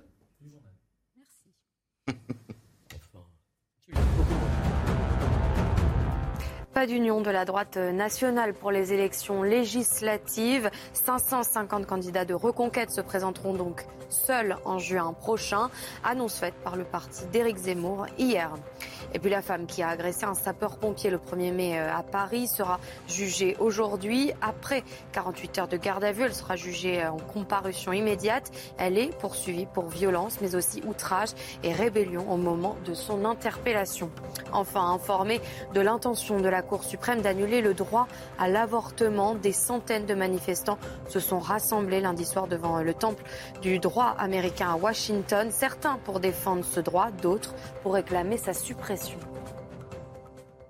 Bien, le débat était enflammé, il va continuer à l'être sur un autre sujet, mais finalement c'est dans la droite ligne de ce dont vous parliez, puisqu'on va parler de l'union euh, de la gauche. Vous me regardez bizarrement, je voulais vous donner une information. Euh, apparemment, il y a un coup dur pour le PS au point où il en est, pour le PS parisien, puisque la 15e circonscription euh, reviendrait finalement à la France insoumise avec, en la, avec la figure de Daniel Simonet et non à la socialiste sortante de la CAR. Aïe, Très aïe, aïe, aïe, soutenu ça va par pas passer. Va- qui en faisait le casus belli et vraiment la ligne. Alors, est-ce que vous C'est où, connaissez ça C'est où, pardon, le 15e Le c'est- 15e. c'est ouais. 15e, ah. C'était l'un des points de. La de- 15e. Oui, pardonnez-moi. Dans le 19e, Pardonnez-moi, 20e. la 15e. Est-ce que vous connaissez tous cette scène mythique du film Culte et Tonton Flingueur? À son puce. Bah oui. À son mais la- Qui y puce. avait? Bertrand Blier, Lino Ventura, Éparpillé façon euh, Peul. Jean Lefebvre. Oui, éparpillé. Éparpillé façon Peul. Oui, d'accord. Ils disent aussi qu'il faudrait Robert jamais quitter Montauban. J'ai pas quelle aspiration législative à Montauban. Non, ils disent je m'en vais lui faire une ordonnance à Olivier Faure et une sévère. Je vais lui montrer qui c'est Raoul aux quatre coins de Paris, Oui. qu'on va le retrouver éparpillé par petits bouts façon puzzle. Moi, quand on m'en fait trop, je correctionne plus, je dynamite, je disperse. Oui, on peut pas dire C'est un peu ça. ils met- ils mettent vraiment en œuvre euh, cette feuille de route derrière. Non, mais qui sont les, tontons flingueurs du PS? C'est Bernard Cazeneuve, c'est Stéphane Le Foll, c'est Jean-Christophe Cambadély, c'est les grognards, c'est les anciens C'est ténors. plutôt les tontons flingués, là, quand même. Franchement. Pas mal. Bon. euh, Mais c'est une vraie question parce que ce matin, je recevais Jean-Christophe Cambadélis il y a quelques jours. euh, Stéphane Le Foll, on va voir ce qu'a écrit hier Bernard Cazeneuve en disant Retenez-moi, je fais un malheur. S'il signe l'accord, je pars. Bernard Cazeneuve, c'est la gauche. euh, alors vous allez hurler, mais c'est la gauche républicaine. C'est la gauche euh, droite dans ses bottes. Oui, euh, C'est le hollandisme aussi. et alors? C'est grave la social-démocratie? le hollandisme a fait beaucoup de mal à l'idée de gauche dans ce pays. Et à Et- la France, on Quand- le- Mais vous, vous avez avalé, vous avez avalé une couleuvre comme ça. Vous avez avalé une couleuvre comme ça. Là, on peut plus l'avaler. Là, vous pouvez Eh bien, si, les communistes l'ont avalé Mais parce qu'avec tout ce que m'a dit Fabien Roussel sur le nucléaire, accepter qu'il y ait une sortie. Non, l'accord, c'est le mix énergétique et on renvoie tout à un référendum. Si, ce n'est Non, pas mais non, mais on connaît nos Mais il y a une coalition Bon, euh, bon. pour les Euh, élections législatives. Est-ce que vous voulez qu'on écoute Stéphane Le Foll et Jean-Christophe. Monsieur Le Foll et Monsieur Cambadélis. son discours de jour en jour, je le sens. On les écoute, Stéphane Le Foll et Jean-Christophe Cambadélis. Même si je comprends euh, la réaction euh, de ses amis, mais je ne souhaite pas que l'ensemble des socialistes quittent le Parti socialiste, chacun euh, à la suite de l'autre. Je souhaite que le combat soit mené jusqu'au bout. Mais ce- si cet accord était conclu, il y aurait une convention nationale, comme euh, l'indiquent les statuts, et devant les militants, votants, euh, on pourrait faire entendre notre position. Il faut se battre jusqu'au bout. Une position n'est jamais perdue tant que euh, il n'y a pas un vote qui est intervenu. Est-ce que j'irais Si ce Parti C'est la socialiste, question. Eh c'est très simple. Si ce Parti socialiste continue à être comme il est aujourd'hui avec Olivier Faure, c'est vous êtes d'accord avec moi Sinon, vous partez. Vous si c'est ça, ce, ce parti qui se réduit, qui se recroqueville, eh bien, je partirai. Bien sûr, mais je ne vais pas non plus dire je a pars tout de suite. Moi, j'ai l'intention de mener quand même un peu un débat politique. Il aura fallu quelques jours à Olivier Faure pour enterrer 40 ans de culture de gouvernement et de socialisme français. Voilà Oui, ce que les bon, ténors. Donc la gauche réunie fait 11 millions de voix, dont 7,5 millions pour euh, Jean-Luc Mélenchon. Il y a une coalition législative. C'est l'extrême gauche, certains Il y a une coalition législative qui est. Qui, ça dure juste 30 secondes. J'essaie d'expliquer. il y a une coalition législative à travers des axes programmatiques où chacun a dû faire un pas vers l'autre. Et vous savez, l'ensemble des coalitions dans l'histoire de la gauche, que ce soit le programme commun, euh, son, début ou sa renégociation, que ce soit en 81, que ce soit la gauche plurielle, c'était deux ans après Maastricht, il y a toujours eu pour monter ces coalitions euh, des accords programmatiques où chacun faisait un effort. Et j'ai lu le document, et j'ai lu le document. Arrêtez. Mais je, n'arrêterai pas. Accord programmatique. Il y a beaucoup de gens qui me disent. C'est la course à la gamelle. C'est la course aux circonscriptions beaucoup pour de gens avoir une disent, voiture de fonction. Je termine juste là-dessus. Je sais que ça crée beaucoup de nervosité aujourd'hui au ah sein de la Macronie. Attendez, attendez. Non, non. De la Macronie. non, non, non, Là, je veux intervenir. Non, attends, là, je veux intervenir. Non. Pourquoi Pourquoi ah, Pardonnez-moi. S'il y avait eu une alliance entre le Rassemblement national et Éric Zemmour, vous seriez là. S'il y avait eu, écoutez ma phrase, nous serions là à décortiquer en disant l'extrême droite et vous l'aurez dit en premier. Quand l'extrême gauche le fait, on le fait aussi. Alors arrêtez de dire la Macronie, on fait notre boulot de journaliste. Non, je dis pas ça. Je dis qu'au sein de. Non, vous m'avez mal interprété. Au sein de la Macronie, l'idée de cette coalition qui se constitue commence à créer un début de petite panique. je le vois dans certaines circos. Et je trouve très positif d'aller à l'élection plutôt réunie que divisée, vous voyez. et vos convictions alors, on fait pas, on, fait pas ce procès à l'unité du côté de On ne fait pas ce procès d'unité du côté de l'hypercentre. Quand il faut d'un côté tendre la main à Eric Verse ou alors de l'autre tendant la main à Manuel Valls qui est de retour. Parce qu'ils n'ont pas avalé la couleuvre de la sortie nucléaire, parce qu'ils n'ont pas avalé la couleuvre sur la laïcité, parce qu'ils n'ont pas avalé la couleuvre sur l'Europe. Quelle concession Il n'y a pas de sortie du nucléaire Mais il y a aussi une course à la gamelle chez, les, chez Eric Woerth qui rejoint Emmanuel Macron. Ce qui est intéressant dans, dans, dans, dans ces discussions, d'abord c'est les gens qui sont surpris euh, qu'il qui y ait une union parce qu'ils sont surpris que Mélenchon ait réussi son hold-up euh, hégémonique sur, euh, sur la gauche. Mais ce qui est intéressant, c'est les lignes euh, de fracture qui sont en train de naître. Il y a les hommes d'État comme Bernard Cazeneuve qui disent moi je ne me commettrai pas avec la France insoumise. Et puis il y a des, des, gens de gauche qui ne cherchent pas à avoir une politique de gouvernement et qui eux disent tant mieux, on est en train de revenir à un programme de gauche des années 70, c'est-à-dire avant que le Parti socialiste rompe avec euh, une certaine partie de l'analyse marxiste. Et ça, c'est extrêmement intéressant parce que finalement, les plus modernes sont les plus rétrogrades. J'entends tout ça. Je sais qu'il y a les circonscriptions. Nous les avons tous interviewés vraiment. Et attendez, je, je me souviens Fabien Roussel, etc. Combien de fois ils m'ont dit impossible sur le nucléaire, impossible sur la question européenne, impossible sur. Attendez, l'international, c'est important. Sur l'international et Poutine de nous allier avec ce qui a été dit. Je sais bien que. Euh, pour gagner tout euh, par euh, C'est pas de l'accord. Mais là, c'est pour ça que je vous dis et je sentais, il faudra du rassemblement je sentais des convictions sincères bah, peut-être que je suis naïve. Et donc, est-ce que Monsieur, Monsieur Mélenchon a des positions Fabien Roussel continuera à défendre le mix énergétique. Est-ce qu'on ou quoi non, mais non, mais on voit bien que c'est pas le même. C'est le programme de Jean-Luc Mélenchon.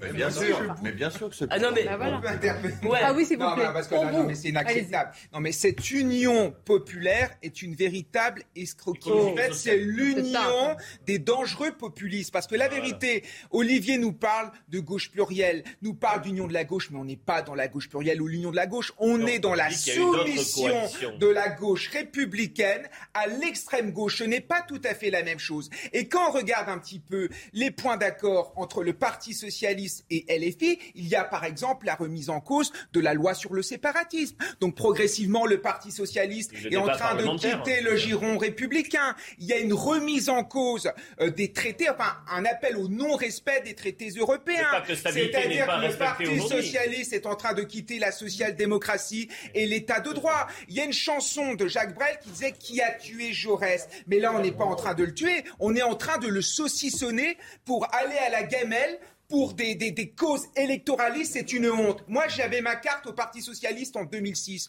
Pourquoi j'ai ah quitté le Parti... Oui, oui, non, mais c'est un scoop.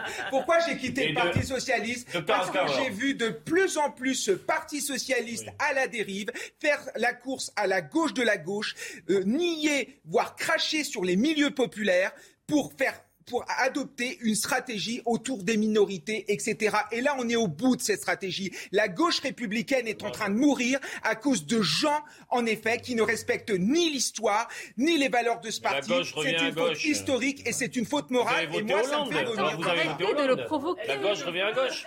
Vous aimez, vous aimez la gauche quand elle est à droite, alors Non, j'aime la gauche quand elle est républicaine. Est-ce que je peux ajouter euh, juste un mot euh, Non, mais là, très sérieusement, euh, Olivier. Alors, je sais que les électeurs le réclament, et d'ailleurs, je leur en veux, parce qu'en en fait, le signifiant gauche, pour moi, n'a plus de sens. Il y a des gens trop différents, il y a des gens qui ne partagent pas. On peut avoir, ah, pardon, vous allez me répondre, oui, mais on, va, on, peut avoir des divergences sur certains points. Là, il y a des divergences sur l'essentiel, et notamment sur la question du communautarisme et de la République. Mais je voudrais juste vous rappeler que pendant des années, si vous voulez, un électorat qui était globalement à droite et qui avait énormément de points communs, si vous voulez, a été séparé. Et une partie de cet électorat a été neutralisée par ce qu'on appelait le cordon sanitaire, à laquelle la droite s'est stupidement conformée, surtout à l'époque de Marine Le Pen. Je ne dis pas qu'il n'avait pas une logique à l'époque de Jean-Marie Le Pen, à l'époque de Marine Le Pen et de son évolution évidente, ça me paraissait beaucoup moins. C'était une combine tout à fait géniale de la gauche, culturelle pour le coup, pour imposer, si vous voulez, que 10, 15, puis 20% de l'électorat ne compte plus. Je veux dire, est-ce que euh, vous pouvez comprendre que des observateurs, là je suis tout à fait de bonne foi, des fois j'en rajoute un peu, parce qu'il faut qu'on marque la pause. soient choqués si vous voulez, par le fait que, effectivement, votre gauche que je connais pour vous fréquenter sur les plateaux, pardon, s'allie, si vous voulez, avec des gens qui ont quand même. ma gauche, elle est contente d'avoir ce programme électoral qui refuse la retraite à 65 ans. Ma gauche, elle est contente d'avoir dans ce programme électoral le SMIC à 1400 euros. avec des gens qui sont elle dans l'islamo-gauchisme, qui sont dans Et en fait, c'est quelque chose qui nous fait... Je n'avais pas parlé, c'est pas correct, je n'avais pas parlé. Allez-y, je vous ai pas interrompu, je n'avais pas parlé, il reste 30 secondes. Non, même pas. On a une minute de... de, Je le ferai sur notre ben Non, allez-y. Allez-y, allez-y, finissez. Je dis simplement que, pour le coup, on met fin à la dérive Terra Nova. Et pour le coup, on revient sur quelque chose de social et on revient sur quelque chose qui est l'unité. Vous aimez la gauche, en fait, qu'elle est divisée et plutôt à droite. Et si vous ne l'aimez pas, vous la quittez. Hein, vous connaissez le second. Allez, la pause. Et je vous souhaite une belle seconde partie d'émission. Sans vous Eh oui, c'est exceptionnel. Allez. Ça va être dur. Mais restez avec nous quand même, s'il vous plaît. On aura un autre invité qui nous rejoint. Une courte pause. À tout de suite. Merci d'être avec nous. La suite de vos débats, c'est chaud aujourd'hui. Qu'est-ce qui se passe? Ah non, on est passionnés. on va continuer dans quelques instants. nous aimons nous disputer entre amis. Mais bien sûr. Alors c'est un ami, il est passionné. C'est Anthony qui nous présente le journal. Rebonjour, cher Anthony. Absolument, Sonia. Merci à vous. Bonjour à, toute l'équipe et à ce plateau manifestement en forme aujourd'hui. On va commencer par le conflit ukrainien avec Moscou qui dément l'assaut des forces russes contre Azovstal à Mariupol. Selon la Russie, l'ordre a été donné le 21 avril publiquement d'annuler tout assaut. Cette Assyrie représente la dernière poche de résistance ukrainienne dans le port de Mariupol. De son côté, la Commission européenne propose un embargo progressif sur le pétrole et les produits euh, pétroliers achetés à la Russie. Il s'agit du sixième paquet de sanctions en, en représailles au conflit. Écoutez à ce sujet la présidente de la Commission européenne, Ursula von der Leyen. On l'écoutera plus tard, alors que la réinvestiture en France euh, du président euh, réélu Emmanuel Macron est prévue samedi matin. Le chef de l'État laisse planer le doute quant à son nouveau gouvernement et la nomination de son Premier ministre. À l'Élysée, on va tout de suite retrouver euh, Élodie Huchard pour CNews. Le Conseil des ministres a débuté. Élodie Huchard, la question qu'on se pose, est-ce que cette fois c'est bien le dernier Conseil des ministres de ce gouvernement? Eh bien, ce que je peux vous dire, Anthony, c'est que désormais, plus personne n'affirme cela. La semaine dernière, on nous avait certifié que c'était le dernier Conseil des ministres. Et puis, surprise, quand Emmanuel Macron a annoncé à son gouvernement qu'il serait de nouveau présent euh, cette semaine. En fait, il faut regarder le calendrier. Vous l'avez dit, samedi, euh, cérémonie d'investiture d'Emmanuel Macron. Le lendemain, les cérémonies du 8 mai, deux cérémonies où seront bien présentes Jean Castex en tant que Premier ministre. Donc ensuite, il va falloir qu'il présente euh, sa démission, la démission de son gouvernement. Ensuite, nommer un Premier ministre et ensuite nommer un gouvernement. Tout ça avant mercredi ou jeudi prochain Le timing semble extrêmement serré, d'autant plus qu'on le sait, Emmanuel Macron aime prendre son temps. Et puis surtout, ce nouveau Premier ministre ou cette nouvelle Première ministre va devoir prendre ses fonctions, va devoir composer son gouvernement. Ce sont des équilibres euh, qui se font avec beaucoup de temps forcément. Il faut aussi maintenant contacter petit à petit les ministres, ceux qui restent, qui peuvent entrer. En tout cas, ce que je peux vous dire, c'est qu'à la fois dans les cabinets ministériels ou dans ceux qui espèrent rentrer au gouvernement, l'attente commence à devenir extrêmement longue parce que forcément on voit beaucoup de noms dans la presse. On nous dit quand même ici à l'Elysée de faire très attention parce que ceux qui prétendent avoir refusé des postes ou ceux qui prétendent avoir été approchés, en général, sont rarement les heureux élus.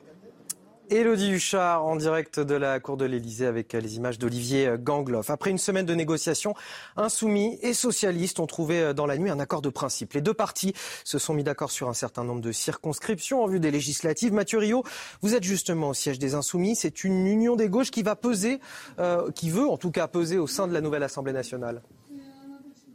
Exactement. En tout cas, ici, euh, la France insoumise, mais aussi le Parti socialiste parlent d'un accord historique. Ce sont les mots qui ont été employés il y a quelques instants par Pierre Jouvet, le porte-parole du PS. Les socialistes qui étaient la dernière pièce manquante du puzzle parmi les principales forces de gauche pour cette euh, union aux élections euh, législatives. Alors, je vous le rappelle, les écologistes avaient déjà leur conclu leur accord dimanche dernier. Et puis, c'était au tour ensuite des communistes hier. Ce midi, les discussions se poursuivent avec les socialistes au siège de la France insoumise derrière moi.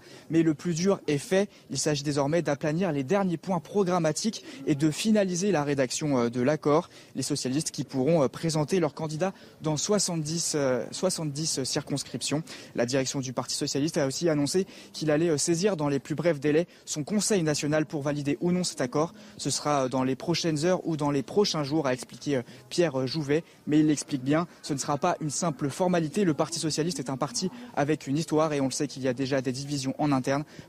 Stéphane Le Foll ou euh, Bernard Cazeneuve, deux figures historiques de la gauche, ont annoncé bien qu'ils quitteraient le navire socialiste en cas d'accord avec la France insoumise. Merci à vous Mathieu Rio, merci également à Alice Delage qui est derrière la caméra. Au chapitre judiciaire, de nouveaux euh, témoignages sont attendus euh, aujourd'hui dans le cadre du procès des attentats du 13 novembre, des victimes considérées comme témoins et non comme des parties civiles. On va retrouver en duplex de la cour d'assises spéciale de Paris Noémie Schulz. Noémie, qu'est-ce qu'il faut attendre aujourd'hui de ces témoignages? Alors à partir d'aujourd'hui et pendant une semaine, plus de 90 euh, rescapés, victimes ou proches de disparus des attentats du 13 novembre vont à nouveau défiler à la barre.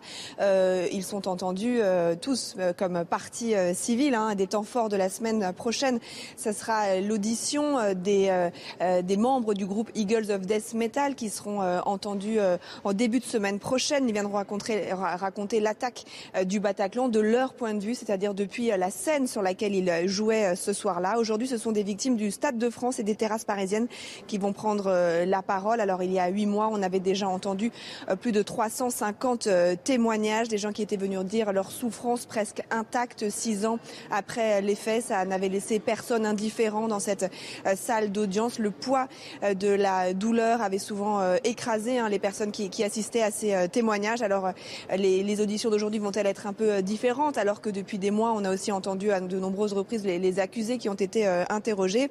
Ce qui est sûr, c'est que c'est très atypique d'avoir dans un procès des parties civiles au début et à la fin, mais il était important euh, pour euh, les, disent les avocats, que tous ceux qui le souhaitent puissent s'exprimer. À la fin de la semaine prochaine, les débats seront clos et les plaidoiries de parties civiles des avocats commenceront.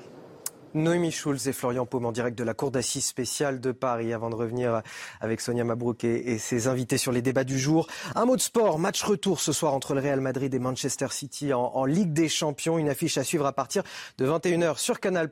On en parle dans notre chronique sport. Regardez la chronique sport avec Screwfix. Plus de 10 000 produits de qualité pour les pros.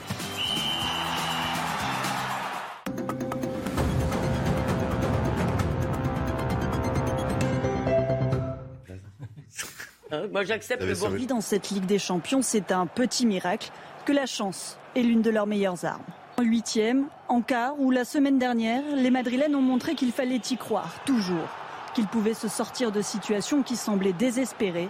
L'histoire de la Maison Blanche n'est peut-être pas étrangère à tout cela. Juega mucha historia y de este club que ha ganado muchos grandes partidos, es club eh, que más títulos tiene en Champions y todas estas cosas influyen mucho. C'était la chronique sport avec Screwfix. Plus de 10 000 produits de qualité pour les pros.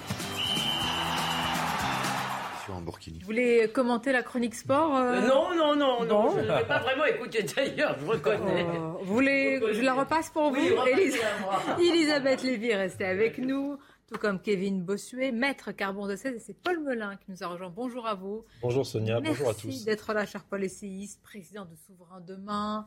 Euh, formidable ouvrage sur le souverainisme. Et avant que tout le monde ne s'en saisisse hein, pour cette présidentielle. Eh oui. Vous trouvez que tout le monde s'en est saisi pendant la première campagne de premier tour Dans les mots. Oui, pas dans l'entre-deux tours. Le concept de souveraineté, même notre président commence à s'y mettre. Donc c'est en tout cas de façon conceptuelle et très théorique. Bah, on parlera tout à l'heure du gouvernement, euh, Premier ministre. Vous avez été appelé, il paraît que tout le monde. non, non, non, pas de plaisanterie là-dessus. Alors de quoi le maire de Grenoble, Éric Piolle, est-il le nom?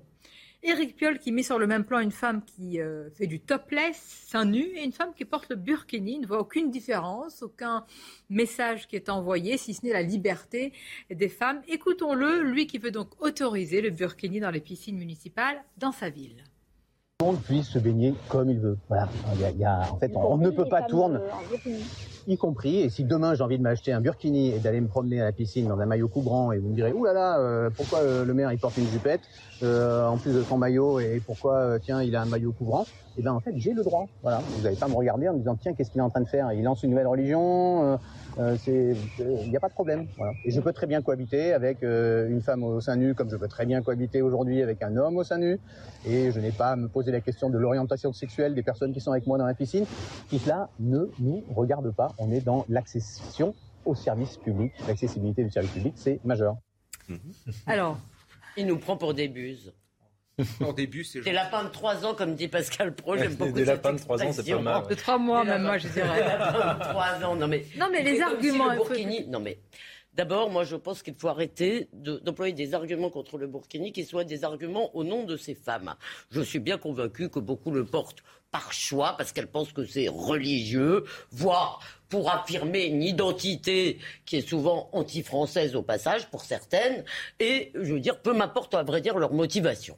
Euh, évidemment, si on les oblige, c'est autre chose, mais euh, c'est pas ça la question. La question, c'est que c'est contraire à nos mœurs. C'est en notre nom collectif, je veux dire, de la société française dans toutes ses composantes, qu'on doit euh, se enfin que moi je me prononce contre le Burkini, je n'emploie jamais l'argument de la liberté, parce que je me rappelle le débat sur la prostitution aussi. On disait à des femmes qui disaient, moi je me prostitue librement mais non, t'es aliéné.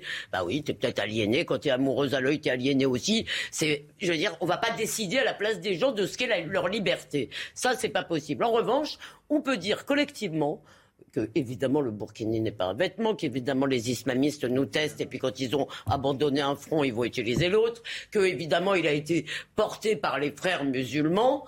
Euh, et donc c'est en notre nom à tous qu'il faut, à mon avis, qu'il faut le refuser au nom des mœurs françaises, de l'identité française, ou alors un burkini topless. Ça, je pourrais peut-être faire une petite concession. C'est vrai que quand on va sur le terrain du débat sur la liberté et qu'on entend ces, arguments, est-ce que le débat est vraiment là? Il n'est pas là le vrai débat. Non, pour moi non. Si on n'est pas de leur laisser la liberté d'être, c'est pas, enfin, interdire le bikini, ce n'est pas enlever une liberté et l'autoriser, ce n'est pas ajouter une liberté. Non, et pourtant, c'est de cette façon-là qu'essaie de le présenter Éric Piolle. Et derrière son apparente désinvolture, son apparente bonhomie dans ce discours, en nous disant, après tout, on s'habille bien comme on veut, et en essayant de jouer les principes voltairiens, il n'est pas du tout crédible. Parce qu'on sait très bien que derrière ces revendications-là, effectivement, il y a euh, les ficelles, parce que c'est le pantin, puis après il y a les ficelles, et ceux qui tirent les ficelles, on sait très bien que ce sont effectivement les lobbies islamistes et autres. Et de la même manière, Éric Piolle, comme un certain nombre de maires écologistes, voire euh, socialistes maintenant, euh, se met à finalement à la remorque de ce type de revendication-là. Il y a eu les horaires différents dans les piscines. Maintenant, on nous parle du burkini. Puis demain, ce sera très probablement autre chose.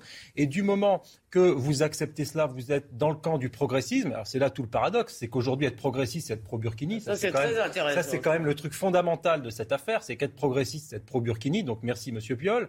Et ensuite, si vous voulez, euh, on va avoir un certain nombre d'autres exemples comme ça dans les mois à venir, puisque c'est une stratégie de la part de ceux qui, bien plus euh, euh, machiavéliques, disons que ces dames qui portent le Burkini naturellement, préparent la France à cette colonisation intellectuelle, en tout cas, et à une volonté de, perturber notre vie politique, nos valeurs, en nous déstabilisant.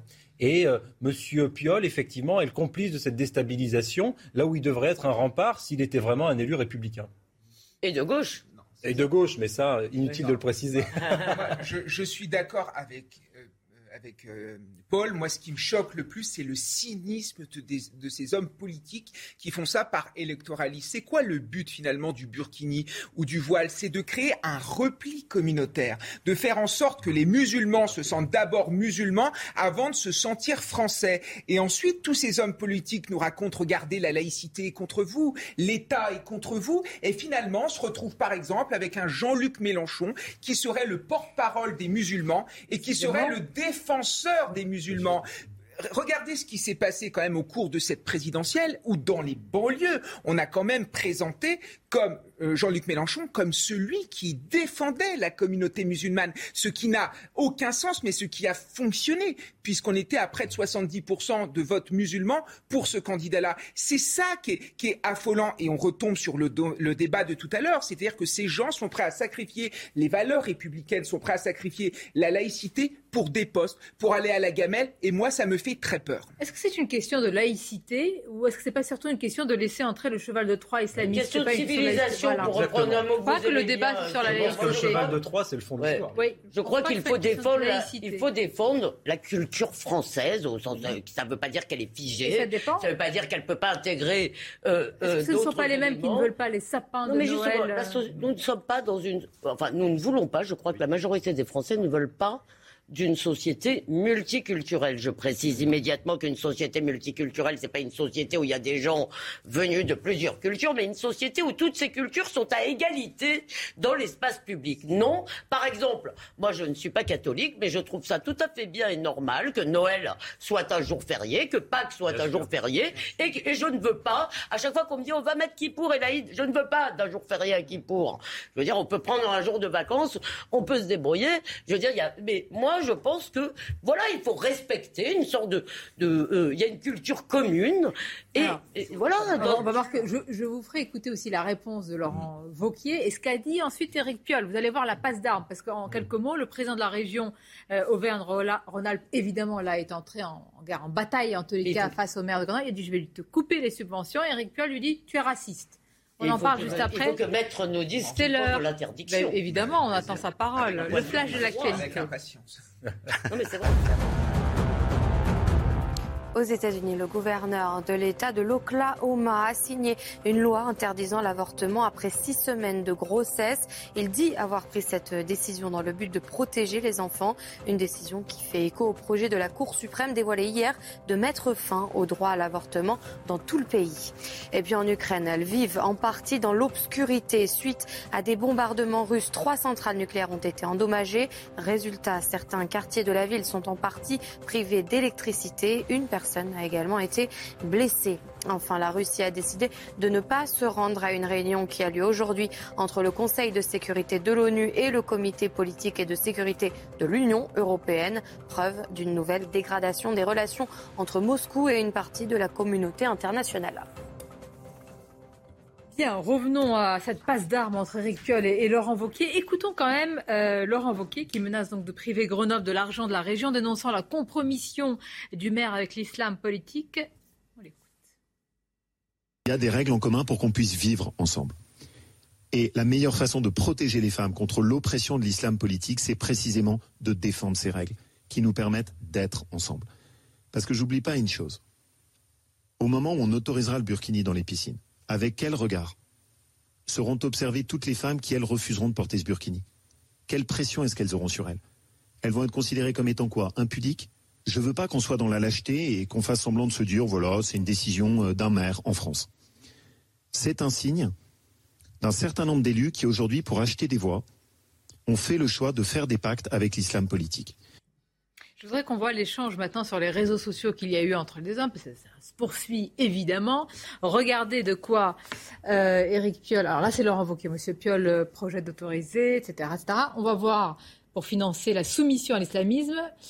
Piolle qui lui dit, c'est ça qui m'intéresse, voilà, là, et qui dit, euh, autre réaction, il dit, alors ça, ça m'a interpellé, racisme. Mais c'est. marrant en plus, c'est que la religion est une race, être musulman. Il passe du burkini au voile, vous avez remarqué. Euh, oui, ça prouve bien qu'on n'arrive pas à avoir un débat apaisé sur cette question, puisque évidemment tout de suite il y a une caricature. Alors l'argument politique, social doit évidemment rentrer en ligne de compte. Il est hors de question d'arriver avec euh, comme un TD de, de droit euh, et, en disant mais on va faire fi de tout. Évidemment qu'il y a une part de provocation euh, dans l'initiative euh, à ses débuts, en tout état de cause, notamment par la création du Burkini qui correspond à rien dans beaucoup de pays musulmans. Quand on était plus jeune, on allait se baigner, on n'avait jamais vu de Burkini. On voyait de temps en temps des femmes voilées se, se, tremper dans l'eau, mais on ne voyait pas de Burkini. Il ne correspond à rien dans le Coran, il ne correspond à rien dans la tradition, il ne correspond à rien dans les mœurs. C'est pour ça qu'il n'est pas abusif de placer le, terrain de ce vêtement euh, sur le terrain politique.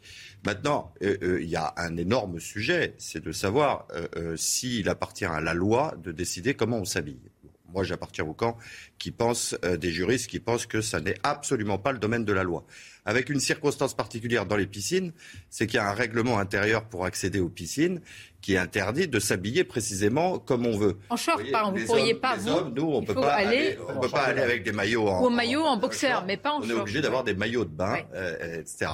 Donc je, je, me demande quelle est la, la raison réglementaire qui pousse Cédric Piolle aujourd'hui à autoriser le burkini. Ah sinon, sinon, effectivement, comme l'a dit Laurent Vauquier, je, je crois, euh, euh la, simple chasse à, à, un certain électorat. Mais cher Carbon, excusez-moi, la loi ne prévoit, euh, il me semble que vous n'avez pas le droit de vous balader habillé n'importe comment, n'importe où. Je ne peux pas descendre en lingerie. Je ne peux pas arriver sur le plateau de CNews simplement en lingerie. Toutes ces lois ont ah été abrogées. Toutes ces ah lois ont été abrogées. Bon, bah écoutez. Et, je, je, je, prends acte de notre rendez-vous de mercredi prochain.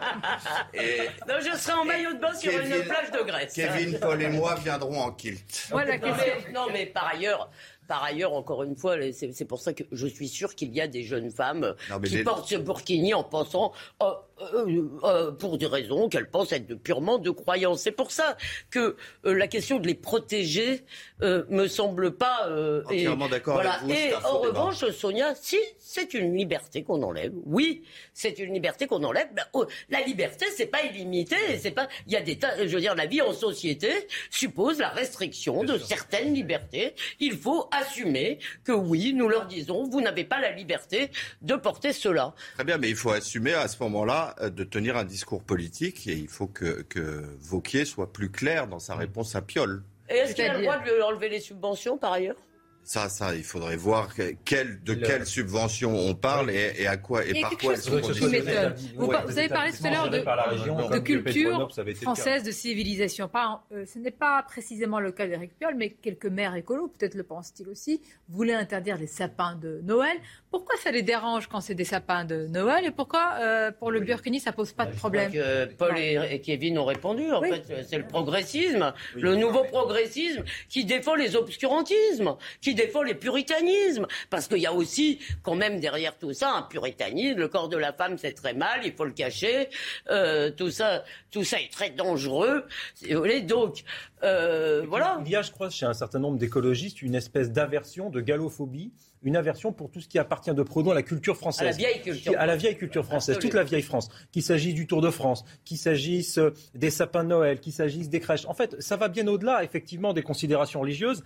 Et quand on voit la réponse d'Éric Piolle, qui traite M. Vauquier euh, de sexiste, de raciste ou que sais-je, on comprend bien derrière la, manigance. Et c'est assez d'ailleurs intolérable de se laisser, de se faire traiter de raciste parce que vous dites qu'il y a une culture euh, française, nationale, historique et ça n'a rien à voir avec le racisme. Vous avez oublié le foie gras. Parce que, en fait, foie gras, effectivement. tout ce qui fait plaisir aux gens, ça les énerve, en fait. Ce qui fait plaisir aux gens et ce qui renvoie la France à son histoire. Il y a aussi une phobie historique. Et, il y a d'ailleurs, il y a de cela aussi dans le courant décolonialiste qu'aujourd'hui Jean-Luc Mélenchon a fait sien. Il veut déclassifier toutes les archives, etc., sur la colonisation, euh, qui est une vieille revendication des décolonialistes. Et effectivement, il y a l'idée selon laquelle euh, l'histoire et le passé français ou européen seraient le passé d'une domination sur le monde, une prédation très dangereuse du peuple blanc, avec aussi une vision eux-mêmes raciste des choses. Et effectivement, il y a dans cette dérive-là quelque chose qui est profondément anti-républicain, anti-français, contraire à nos valeurs. Et, et se faire traiter soi-même de raciste ou de, contre-laïcité, puisque c'est ce que dit M. Piolle dans son tweet, c'est absolument euh, gravissime en fait. Et puis ce qu'il y a derrière surtout, c'est que ce sont des hommes politiques qui utilisent l'islam ou parfois la laïcité pour détruire nos racines chrétiennes. Il y a derrière ça une forme de christianophobie. Moi, je suis désolé, dans ce pays qu'est la France, nos racines sont chrétiennes. Point final. Ça fait partie de nos traditions, ça fait partie de notre culture. Le burkini ne fait pas partie de nos traditions et ne fait même pas partie de nos valeurs. Qu'est-ce que c'est que le burkini? C'est séparer le monde des hommes des femmes. C'est une forme d'affront vis-à-vis des valeurs occidentales et plus spécifiquement des valeurs françaises. On ne peut pas accepter ça, sinon demain, on ne va plus vivre ensemble. C'est le pacte républicain et le pacte social qui va se déliter progressivement. Oui, alors moi j'ajoute deux choses. J'ajoute deux choses, pardon. La première, c'est que sur le terrain du poste national, euh, je crains que les mélanchonistes, les deux blocs et les macronistes puissent s'entendre comme larrons en foire, hein, parce que euh, je vous rappelle que euh, que euh, euh, Emmanuel Macron, voilà, euh, le président Macron a dit lui-même qu'il fallait déconstruire l'histoire de France. Et la deuxième chose, vous parlez de la culture française, évidemment, la, loi de 1905 et même notre guerre civile autour de la religion en fait partie. Il s'agit simplement de demander à tous les cultes ce qu'on a imposé aux catholiques. Je veux dire, le, ils, ont renoncé au gouvernement des esprits, je suis désolé. Ils ont, donc, on ne leur demande pas, parce que quand on le, moi je pense que c'est l'argument qu'il faut employer avec nos concitoyens musulmans. Il ne faut pas les prendre pour des enfants. Ce sont nos égaux. Ils sont parfaitement capables d'entendre une critique et d'entrer dans un dialogue, même comme on le fait ici, un peu euh, musclé parfois, euh, et leur dire, on vous demande d'être les égaux de tout le monde, de faire exactement ce que les autres ont fait. Je suis d'accord. il faut leur donner la parole, parce que moi, là où j'enseigne, je vois des musulmans qui sont profondément républicains, qui aiment profondément la France, qui ne se reconnaissent pas dans les discours d'un Jean-Luc Mélenchon ou d'un Éric Piolle. Donc heureusement que ces gens existent et heureusement, et moi ça me fait, ça me, ça me donne beaucoup d'espoir parce que je pense qu'on peut créer une forme d'islam de France. C'est possible, évidemment. là, il y, y, a un procédé effectivement qui, dans le prolongement de ce que vous dites, Kevin, qui est extrêmement grave et qui est employé par Jean-Luc Mélenchon et par Éric Piolle, qui est d'assimiler tous les musulmans de France à l'islamisme eux-mêmes. Puisque lorsqu'ils se prononcent, par exemple, contre la loi séparatisme, ils disent c'est une loi contre les musulmans. Non, c'est une loi contre les islamistes. Et la plupart des musulmans ne sont pas des islamistes. Par conséquent, pourquoi faire cet amalgame? De la même manière, en, mettant le projecteur sur l'islamophobie, alors qu'il y a 800 et quelques agressions anti-chrétiens par an en France et 500 et quelques agressions anti-juifs pour 200 agressions contre des personnes à raison de leur religion musulmane, on voit bien, si vous voulez, le procédé là aussi. Et effectivement, on clive la société Un mot et on sur cela renvoie, parce qu'on ne sommes pas une île en France, c'est quand même, euh, par rapport à d'autres pays musulmans, on renvoie toujours un message. Hein. donc, actez de cela quand dans d'autres pays, certains se battent pour pouvoir certainement se, baigner tout simplement avec un maillot de bain, être libre de, son corps. C'est compliqué à expliquer quand en France, vous l'admettez, de dire qu'ailleurs... Euh, ben, Ce qui est compliqué, c'est l'Union européenne sur ces sujets. Hein. L'Union européenne est très, très, très islamophile. Oui, ça, vous savez, euh, pas, pas, pas dans sa législation. Je vois à quoi vous faites allusion, notamment à ses publicités, etc. Mais je parle des lobbies qui sont, non, non, je parle des lobbies qui sont très actifs à Bruxelles. Notamment celui des frères musulmans. Mais voilà, on a vu la traduction dans, dans, dans certains, dans, dans certaines, campagnes. publicités. Voilà. Mais euh, un point de divergence avec Kevin Bossuet, moi je ne crois pas du tout que le sujet, euh, ça soit de créer euh, un islam de France. Hein. Euh, je pense même que là, on est en train de dévier précisément du, du caractère laïque. Euh, qu'on parle d'un islam en France, d'une église catholique en France, etc. Mais islam de France, église de France, tout ça, ça ne veut rien dire. Vous avez raison. pour finir sur une note plus souriante, vous savez à quoi on reconnaît un pays laïque? C'est un pays où tous les jours fériés sont des fêtes catholiques. Mais oui, ça, ça s'appelle l'histoire. Ça, ça, vous êtes un peu, vous êtes un peu euh, hein, caustique, on va dire, non? Ça vous arrive aussi? Ça s'appelle l'histoire, ça s'appelle la culture, et euh, honnêtement, c'est vous vous rappelez que qu'Emmanuel Todd avait parlé de cathos zombies, c'est-à-dire de cathos culturels. Et même les gens qui ne sont pas catholiques peuvent tout à fait être des cathos zombies, si vous voulez. Bon, sortons des zombies. Non, mais ce qu'il n'aimait pas dans ce qu'il aimait pas dans cathos zombies, c'était cathos, hein, c'était pas zombies. Une courte pause. On va parler des zombies du Parti socialiste, tout autre chose, et on va parler d'autre chose. attention, vous m'inquiétez. Vous savez que les zombies reviennent. Bah, justement, c'est le réveil. C'est le réveil des ténors socialistes des anciens ténors qui ne veulent pas se laisser, comme la volaille socialiste, déplumer et plumer. Oui, mais euh, Mitterrand avait plumé la volaille communiste. Voilà. Il y a marqué Et d'ailleurs, vous avez raison, ça aurait dû être déplumé. Oui, je suis en train de la réfléchir. à ça. Bon, une courte pause. On vous parlera des suites aussi pour ce pompier agressé. Qu'en est-il pour la femme qui l'a agressé Elle comparait aujourd'hui. Elle a demandé le renvoi. Sa comparution, on sera avec Sandra Buisson. À tout de suite. La suite de vos débats, on parlera des zombies, non pas des zombies, euh, Elisabeth Lévy, des ténors ou des cadors socialistes, on ne sait plus. En tous les cas, ceux qui se plaignent, bah, les éléphants. Faites euh, la transhumance des éléphants du PS, euh, de Bernard Cazeneuve, Stéphane Le Foll, Jean-Christophe Cambadélis. Mais il n'en reste plus beaucoup. en réalité. François Hollande, évidemment, le premier d'entre eux. Ah oui, Ségolène Royal a viré. Bah, a réfléchissez viré, pendant le flash de l'actualité. Rebondissement dans l'affaire de la petite Maddy. Selon les enquêteurs allemands, de nouvelles preuves ont été trouvées contre le principal suspect. L'homme, un pédophile multirécidiviste, avait déjà été identifié près de l'hôtel où la fillette anglaise avait disparu. Pour rappel, les faits se sont déroulés il y a 15 ans dans le sud du Portugal lors de vacances en famille. Et puis 230, c'est le nombre de cas probables d'hépatite chez les enfants recensés par l'OMS dans le monde. En France, deux cas ont été euh, communiqués par Santé publique France. Pour le moment, l'origine de la maladie qui touche principalement les enfants de moins de 10 ans et touche le foie reste encore inconnue. Enfin, dans l'affaire Thierry Solaire, la belle-mère du député des Hauts-de-Seine, proche d'Emmanuel Macron, a été mise en examen. Elle est soupçonnée d'avoir occupé un emploi fictif à l'Assemblée nationale pendant 14 mois. Et de son côté, la femme de Thierry Solaire, qui a été sa collaboratrice parlementaire, a, elle, été placée sous le statut de témoin assisté. Voilà, je voudrais qu'on fasse le suivi de ce qui s'est passé le 1er mai avec ce pompier agressé. On a beaucoup montré cette image, on s'est indigné, elle a provoqué l'indignation surtout de beaucoup de Français.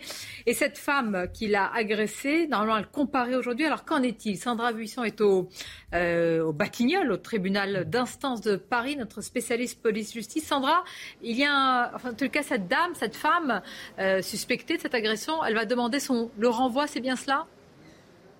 Oui, les avocates euh, de cette femme ont fait savoir qu'elles allaient demander un délai pour pouvoir euh, préparer la défense de leur cliente. C'est un droit pour toute personne qui comparaît en, en comparution euh, immédiate. Ça veut dire qu'elle sera jugée, mais dans quelques semaines seulement. Et le tribunal va donc statuer aujourd'hui sur le choix de la laisser libre en attendant de la placer sous contrôle judiciaire ou en détention provisoire lors de la future audience. Elle devra s'expliquer sur son comportement au moment de son arrestation puisque les policiers disent qu'elle s'est rebellée. Elle aura aussi à expliquer sa tentative d'empêcher ce pompier d'éteindre le feu de palette et les coups qu'elle lui a portés. Des explications également attendues sur ce marteau qu'elle avait sur elle, peu lié à sa tenue de street medic. Une audience euh, qui devrait permettre de mieux cerner cette femme connue pour deux faits de violence et qui se présentait en juillet dernier comme euh, une infirmière ayant démissionné. C'était au moment des manifestations contre le pass vaccinal. Merci beaucoup Sandra Buisson pour toutes ces, euh, ces explications et ces détails. Selon vous, de quoi cette femme euh, est-elle le symbole dans notre société, Paul Melun? Elle est le symbole d'une euh, d'une forme de dérive d'un certain nombre de manifestants, de militants politiques, qui n'ont plus d'expertise militante et intellectuelle de leur père, mais qui ont gardé une certaine violence qui était par certains égards celle des anarchistes de la fin du 19e siècle, ceux qui ont tué le président Sadi Carnot par exemple. Euh, et par conséquent, il ne reste plus que la violence et il n'y a plus l'idéal et les idées. Donc on voit cette dame qui manifestement se revendique peut-être d'extrême gauche, d'après les papiers que j'ai lus, mais enfin c'est assez nébuleux, euh, qui a été des combats contre le pass sanitaire, qui maintenant est dans notre combat et qui s'en vient euh, molester, violenter un pompier qui tente d'éteindre un incendie.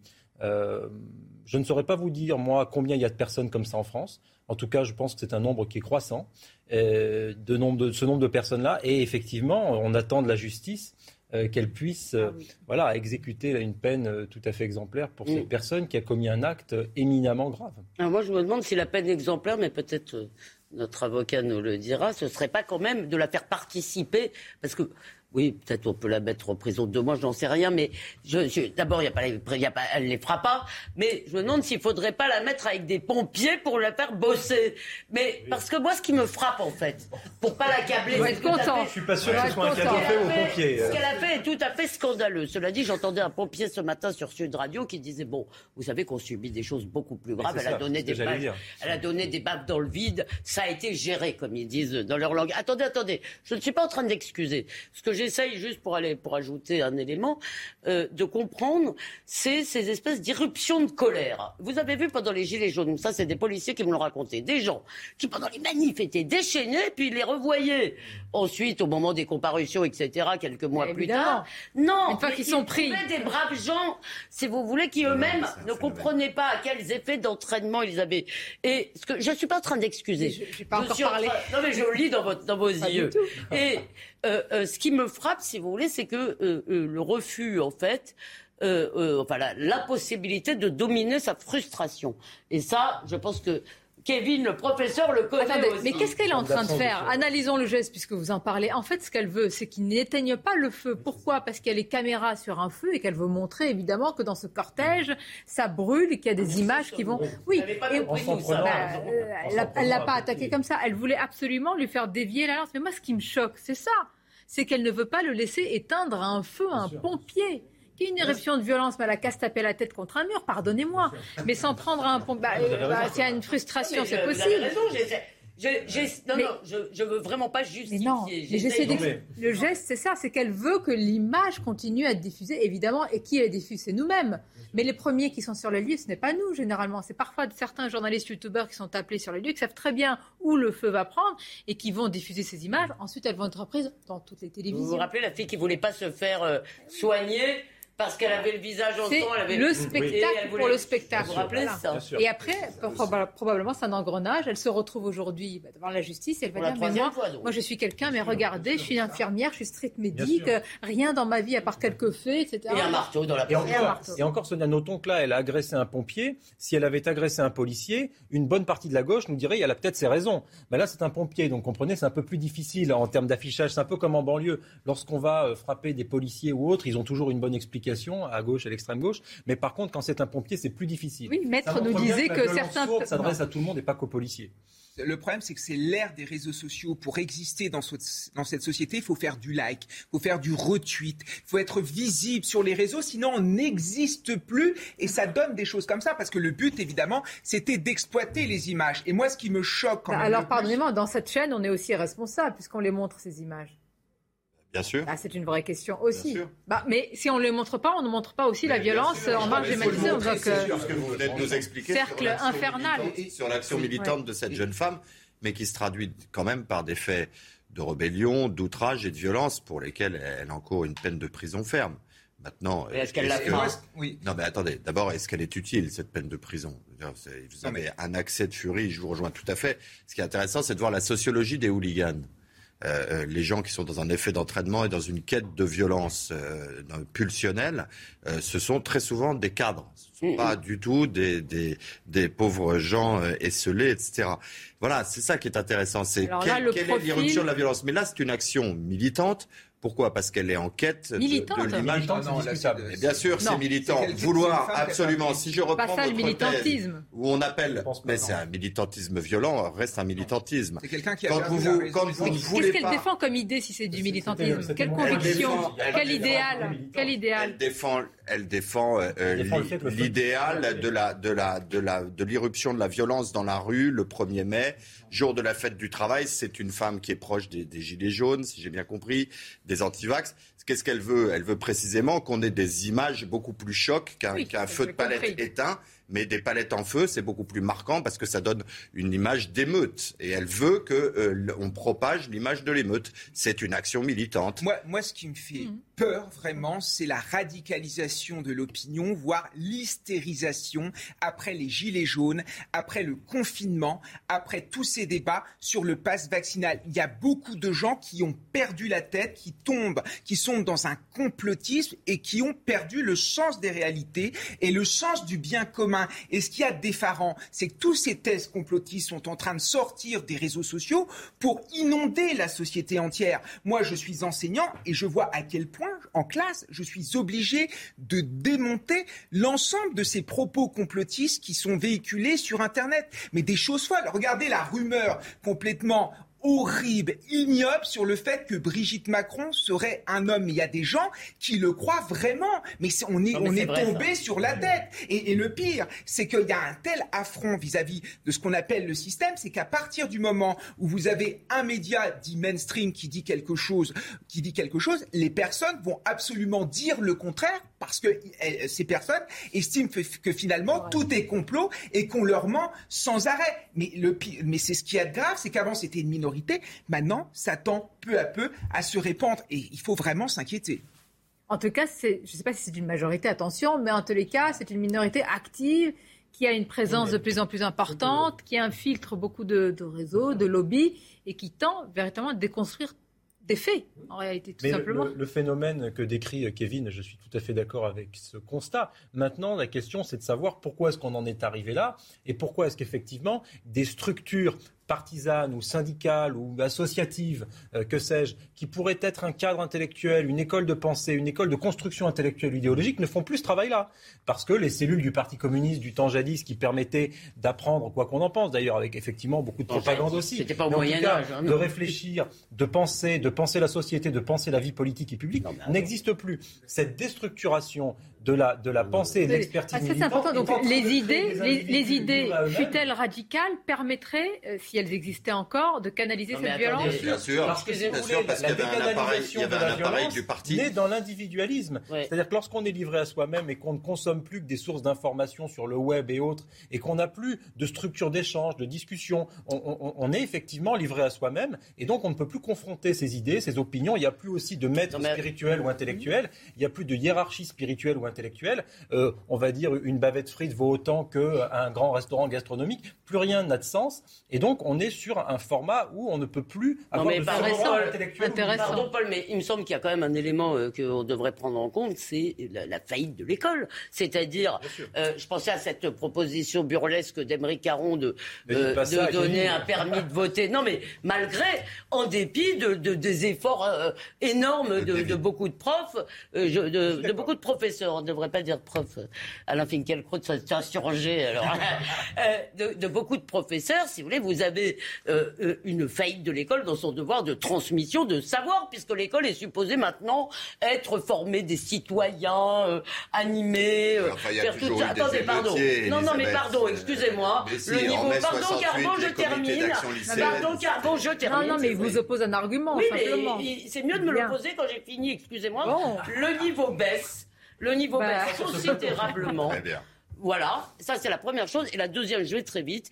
Il me semble aussi, je ne parle pas de ce cas-là, mais si en France, par rapport aux autres démocraties, euh, il y a beaucoup plus, ça ne veut pas dire qu'on n'est pas le seul pays, où euh, toutes les manifestations en France virent mal, il faut quand même s'interroger maintenant sur l'incapacité de notre système politique à mettre en scène les débats, à mettre en scène, à dialectiser en quelque sorte les conflits. Voilà. Maintenant, j'écoute votre réponse. Sur les ça, c'est une mise en scène d'un débat. Hein. Ça, ça c'est. Ah, je vous en prie, madame. Allez-y, monsieur. Je ne crois pas du tout qu'il y, ait un lien de causalité entre la qualité de l'enseignement et l'existence d'émeutiers dans les manifestations. Ça a toujours existé, les émeutiers. Vous parlez du Mai 68. Non mais attendez, c'est intimement lié. Là, le sujet, regardez les images qui sont diffusées. Le sujet, c'est précisément euh, sur les émeutes pendant les manifestations. C'était d'ailleurs le sujet, c'était de dire qu'à partir du moment où il n'y avait plus euh, de cadre, eh bien, il n'était pas étonnant qu'il y ait des initiatives individuelles radicalisées. Très bien. Je pense que c'est absolument pas lié à l'enseignement. Pourquoi? Parce que ça a toujours existé. Et, les lycéens des comités d'action lycéenne de mai 68 n'avaient pas reçu une éducation particulièrement libertaire ou permissive. Le deuxième sujet, c'est quand même de dire qu'à partir du moment où il y avait des structures euh, politique ou syndicale, il y avait également des services d'ordre. Et à partir du moment où il y avait des services d'ordre, les gens isolés qui commençaient à vouloir semer le désordre dans les manifestations ou provoquer des débordements étaient systématiquement rattrapés. Il y a quelque chose que vous, vous, ne citez pas. Tout à l'heure, vous avez dit est-ce qu'une peine de prison serait utile Vous avez posé la question. Bah oui, oui. pardon. Oui? Oui, parce qu'une peine de prison, d'abord la prison, c'est pas fait pour rééduquer, c'est une punition. Vous avez fait ça, vous êtes puni. Et à l'école, c'est ce qu'on apprenait. Alors si vous donnez pas à la fin, dans une société, ben, euh, le, ce que vous avez appris à l'école, eh ben, c'est là qu'il y a une rupture entre ce que vous avez appris et ce que la société devrait appliquer. Je ne suis pas pour qu'elle aille en prison. Je ne suis pas pour qu'elle aille en prison. indubitablement raison. Maintenant, il y, a, il y a une dimension, puisque vous aimez bien euh, tout raccrocher au, à la, au concept sociétal du droit il faudra quand même vous interroger à ce moment-là sur l'utilité de la peine. Qu'est-ce qui fait que tous ces gens débordent cette jeune femme, etc. Non, c'est le sentiment d'une répression aveugle pendant le moment des Gilets jaunes. c'est ça qui les Alors là, le pompier, le pompier a agressé cette femme avec cette lance. Le pompier, n'a agressé personne alors, alors, où est la violence symbolique de cette société Il y a même une part de lâcheté, à agresser un pompier, puisque lui, contrairement à un Alors, où est la violence symbolique contre cette femme d'impunité qui explique cette euh, violence. Pas du tout, pas du tout. Les, gens qui sont radicalisés, vous voyez, les black blocs, euh, les, actions militantes se contre-moquent de la répression. Par contre, elles se nourrissent de la répression, pour bien dire, pour bien dire que l'État est répressif. Moi, je trouve aussi que certains hommes politiques manque d'esprit de responsabilité. Au soir du second tour, j'ai entendu l'extrême gauche nous raconter que le score n'était pas forcément légitime et qu'il fallait un troisième tour social, voire un ah quatrième tour social. Ça veut dire que la démocratie ne se joue plus dans les urnes, se joue dans la rue. Et même Emmanuel Macron, enfin regardez comment il a traité l'affaire Corse. C'est à partir du moment où il y a eu des exactions importantes, il y a eu un excès de violence finalement qu'on a donné raison à ces manifestants. Ça veut dire que dans notre notre société, il n'y a que la violence qui paye et ça c'est un très mauvais message. Et les gilets jaunes et les 10 milliards qui ont été donnés après, c'est la oui, excusez-moi, on n'a pas peut-être pas le temps parce que je vois. Mais Bravo. Sur les... non, non, si, si, allez-y, vous deviez lancer le. Oui, je vois, je vois. Le flash de l'actualité. Audrey, Audrey est prête. C'est à vous, cher Audrey, et on revient à nos débats.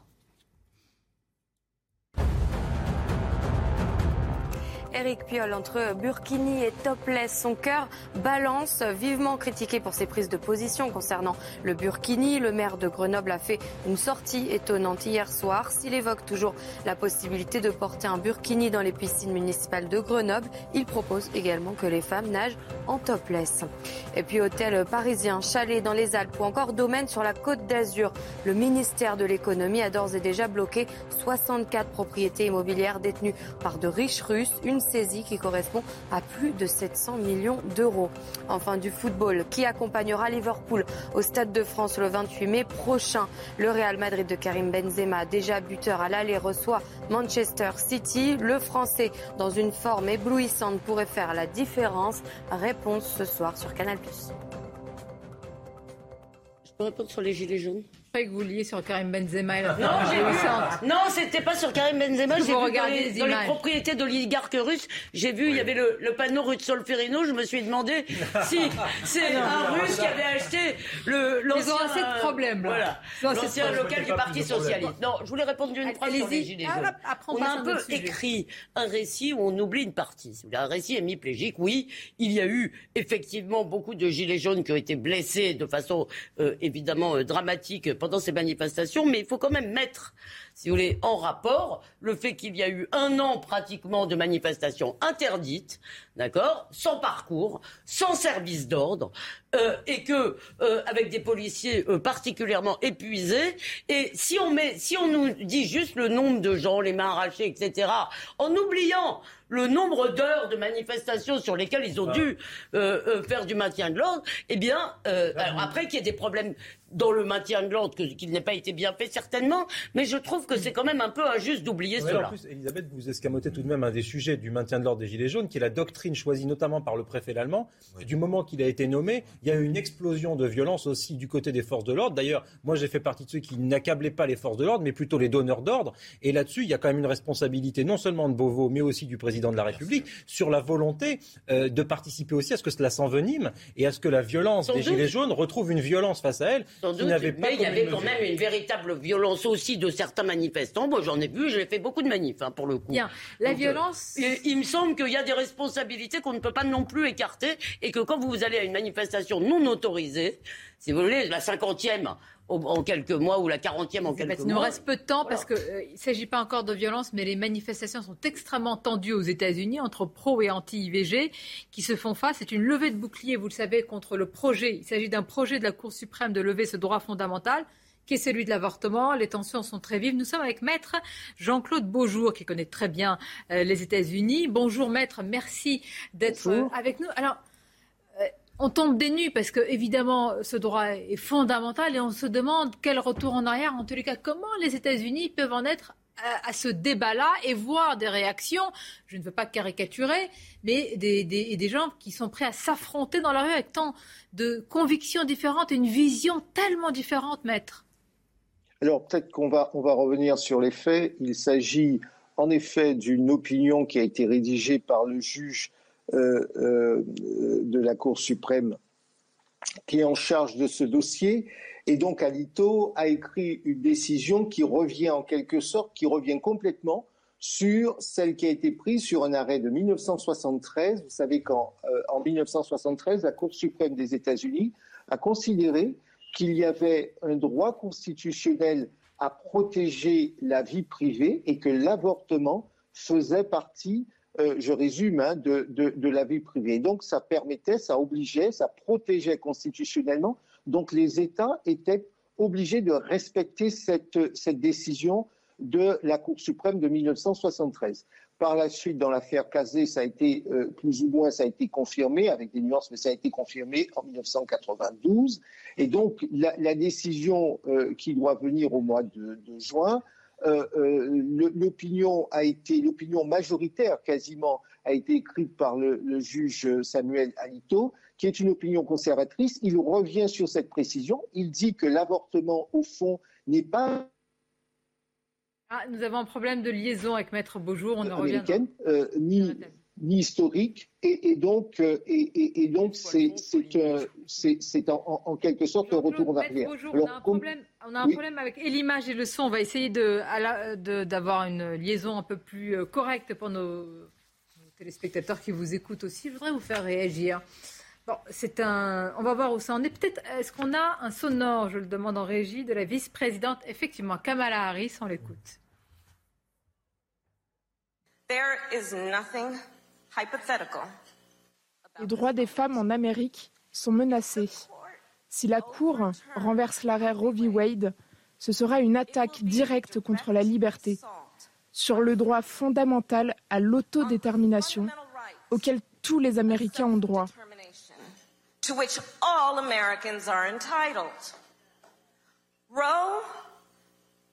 L'arrêt Roe v. Wade protège le droit d'accès à l'avortement il protège également le droit d'une femme à prendre des décisions sur ce qu'elle fait de son propre corps.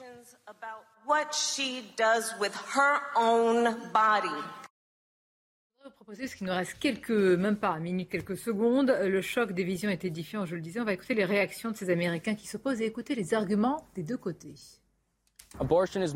L'avortement est un meurtre et c'est tout ce que j'ai à dire à ce sujet. L'avortement est un meurtre et Dieu jugera le pays si nous n'arrêtons pas. Si vous voulez tuer tous vos bébés, allez en Californie où tous les gens de gauche sont. Mais vous ne pourrez pas tuer des bébés dans mon état d'Arizona.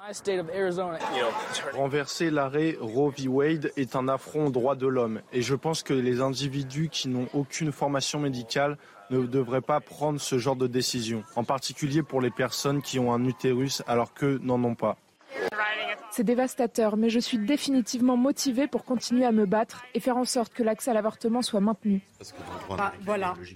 On va voir ce qu'il en sera. Peut-être un, mot de conclusion. Vraiment, le sujet est tellement. Et puis, c'est tellement les fractures profondes de la société américaine. Moi, je pense que c'est assez révélateur de la fracture, effectivement. Euh, on le voyait avec ce, monsieur qui parlait de l'Arizona. Il y a des disparités immenses entre États. Et, c'est d'ailleurs euh, tout le problème de ce pays continent. Et, et le fait que le droit à l'avortement ait été et donc qu'il ait une portée nationale pour l'ensemble du pays pose un certain nombre de questions pour certains États qui ne sont pas de cet avis. Merci d'avoir participé à ce débat. C'était un plaisir de vous avoir autour de cette table. Je vous remercie. Je vous dis à très bientôt. On s'ennuie pas. J'espère bien. Plaisir partagé, Restez avec nous pour la suite de vos émissions et à demain avec grand plaisir.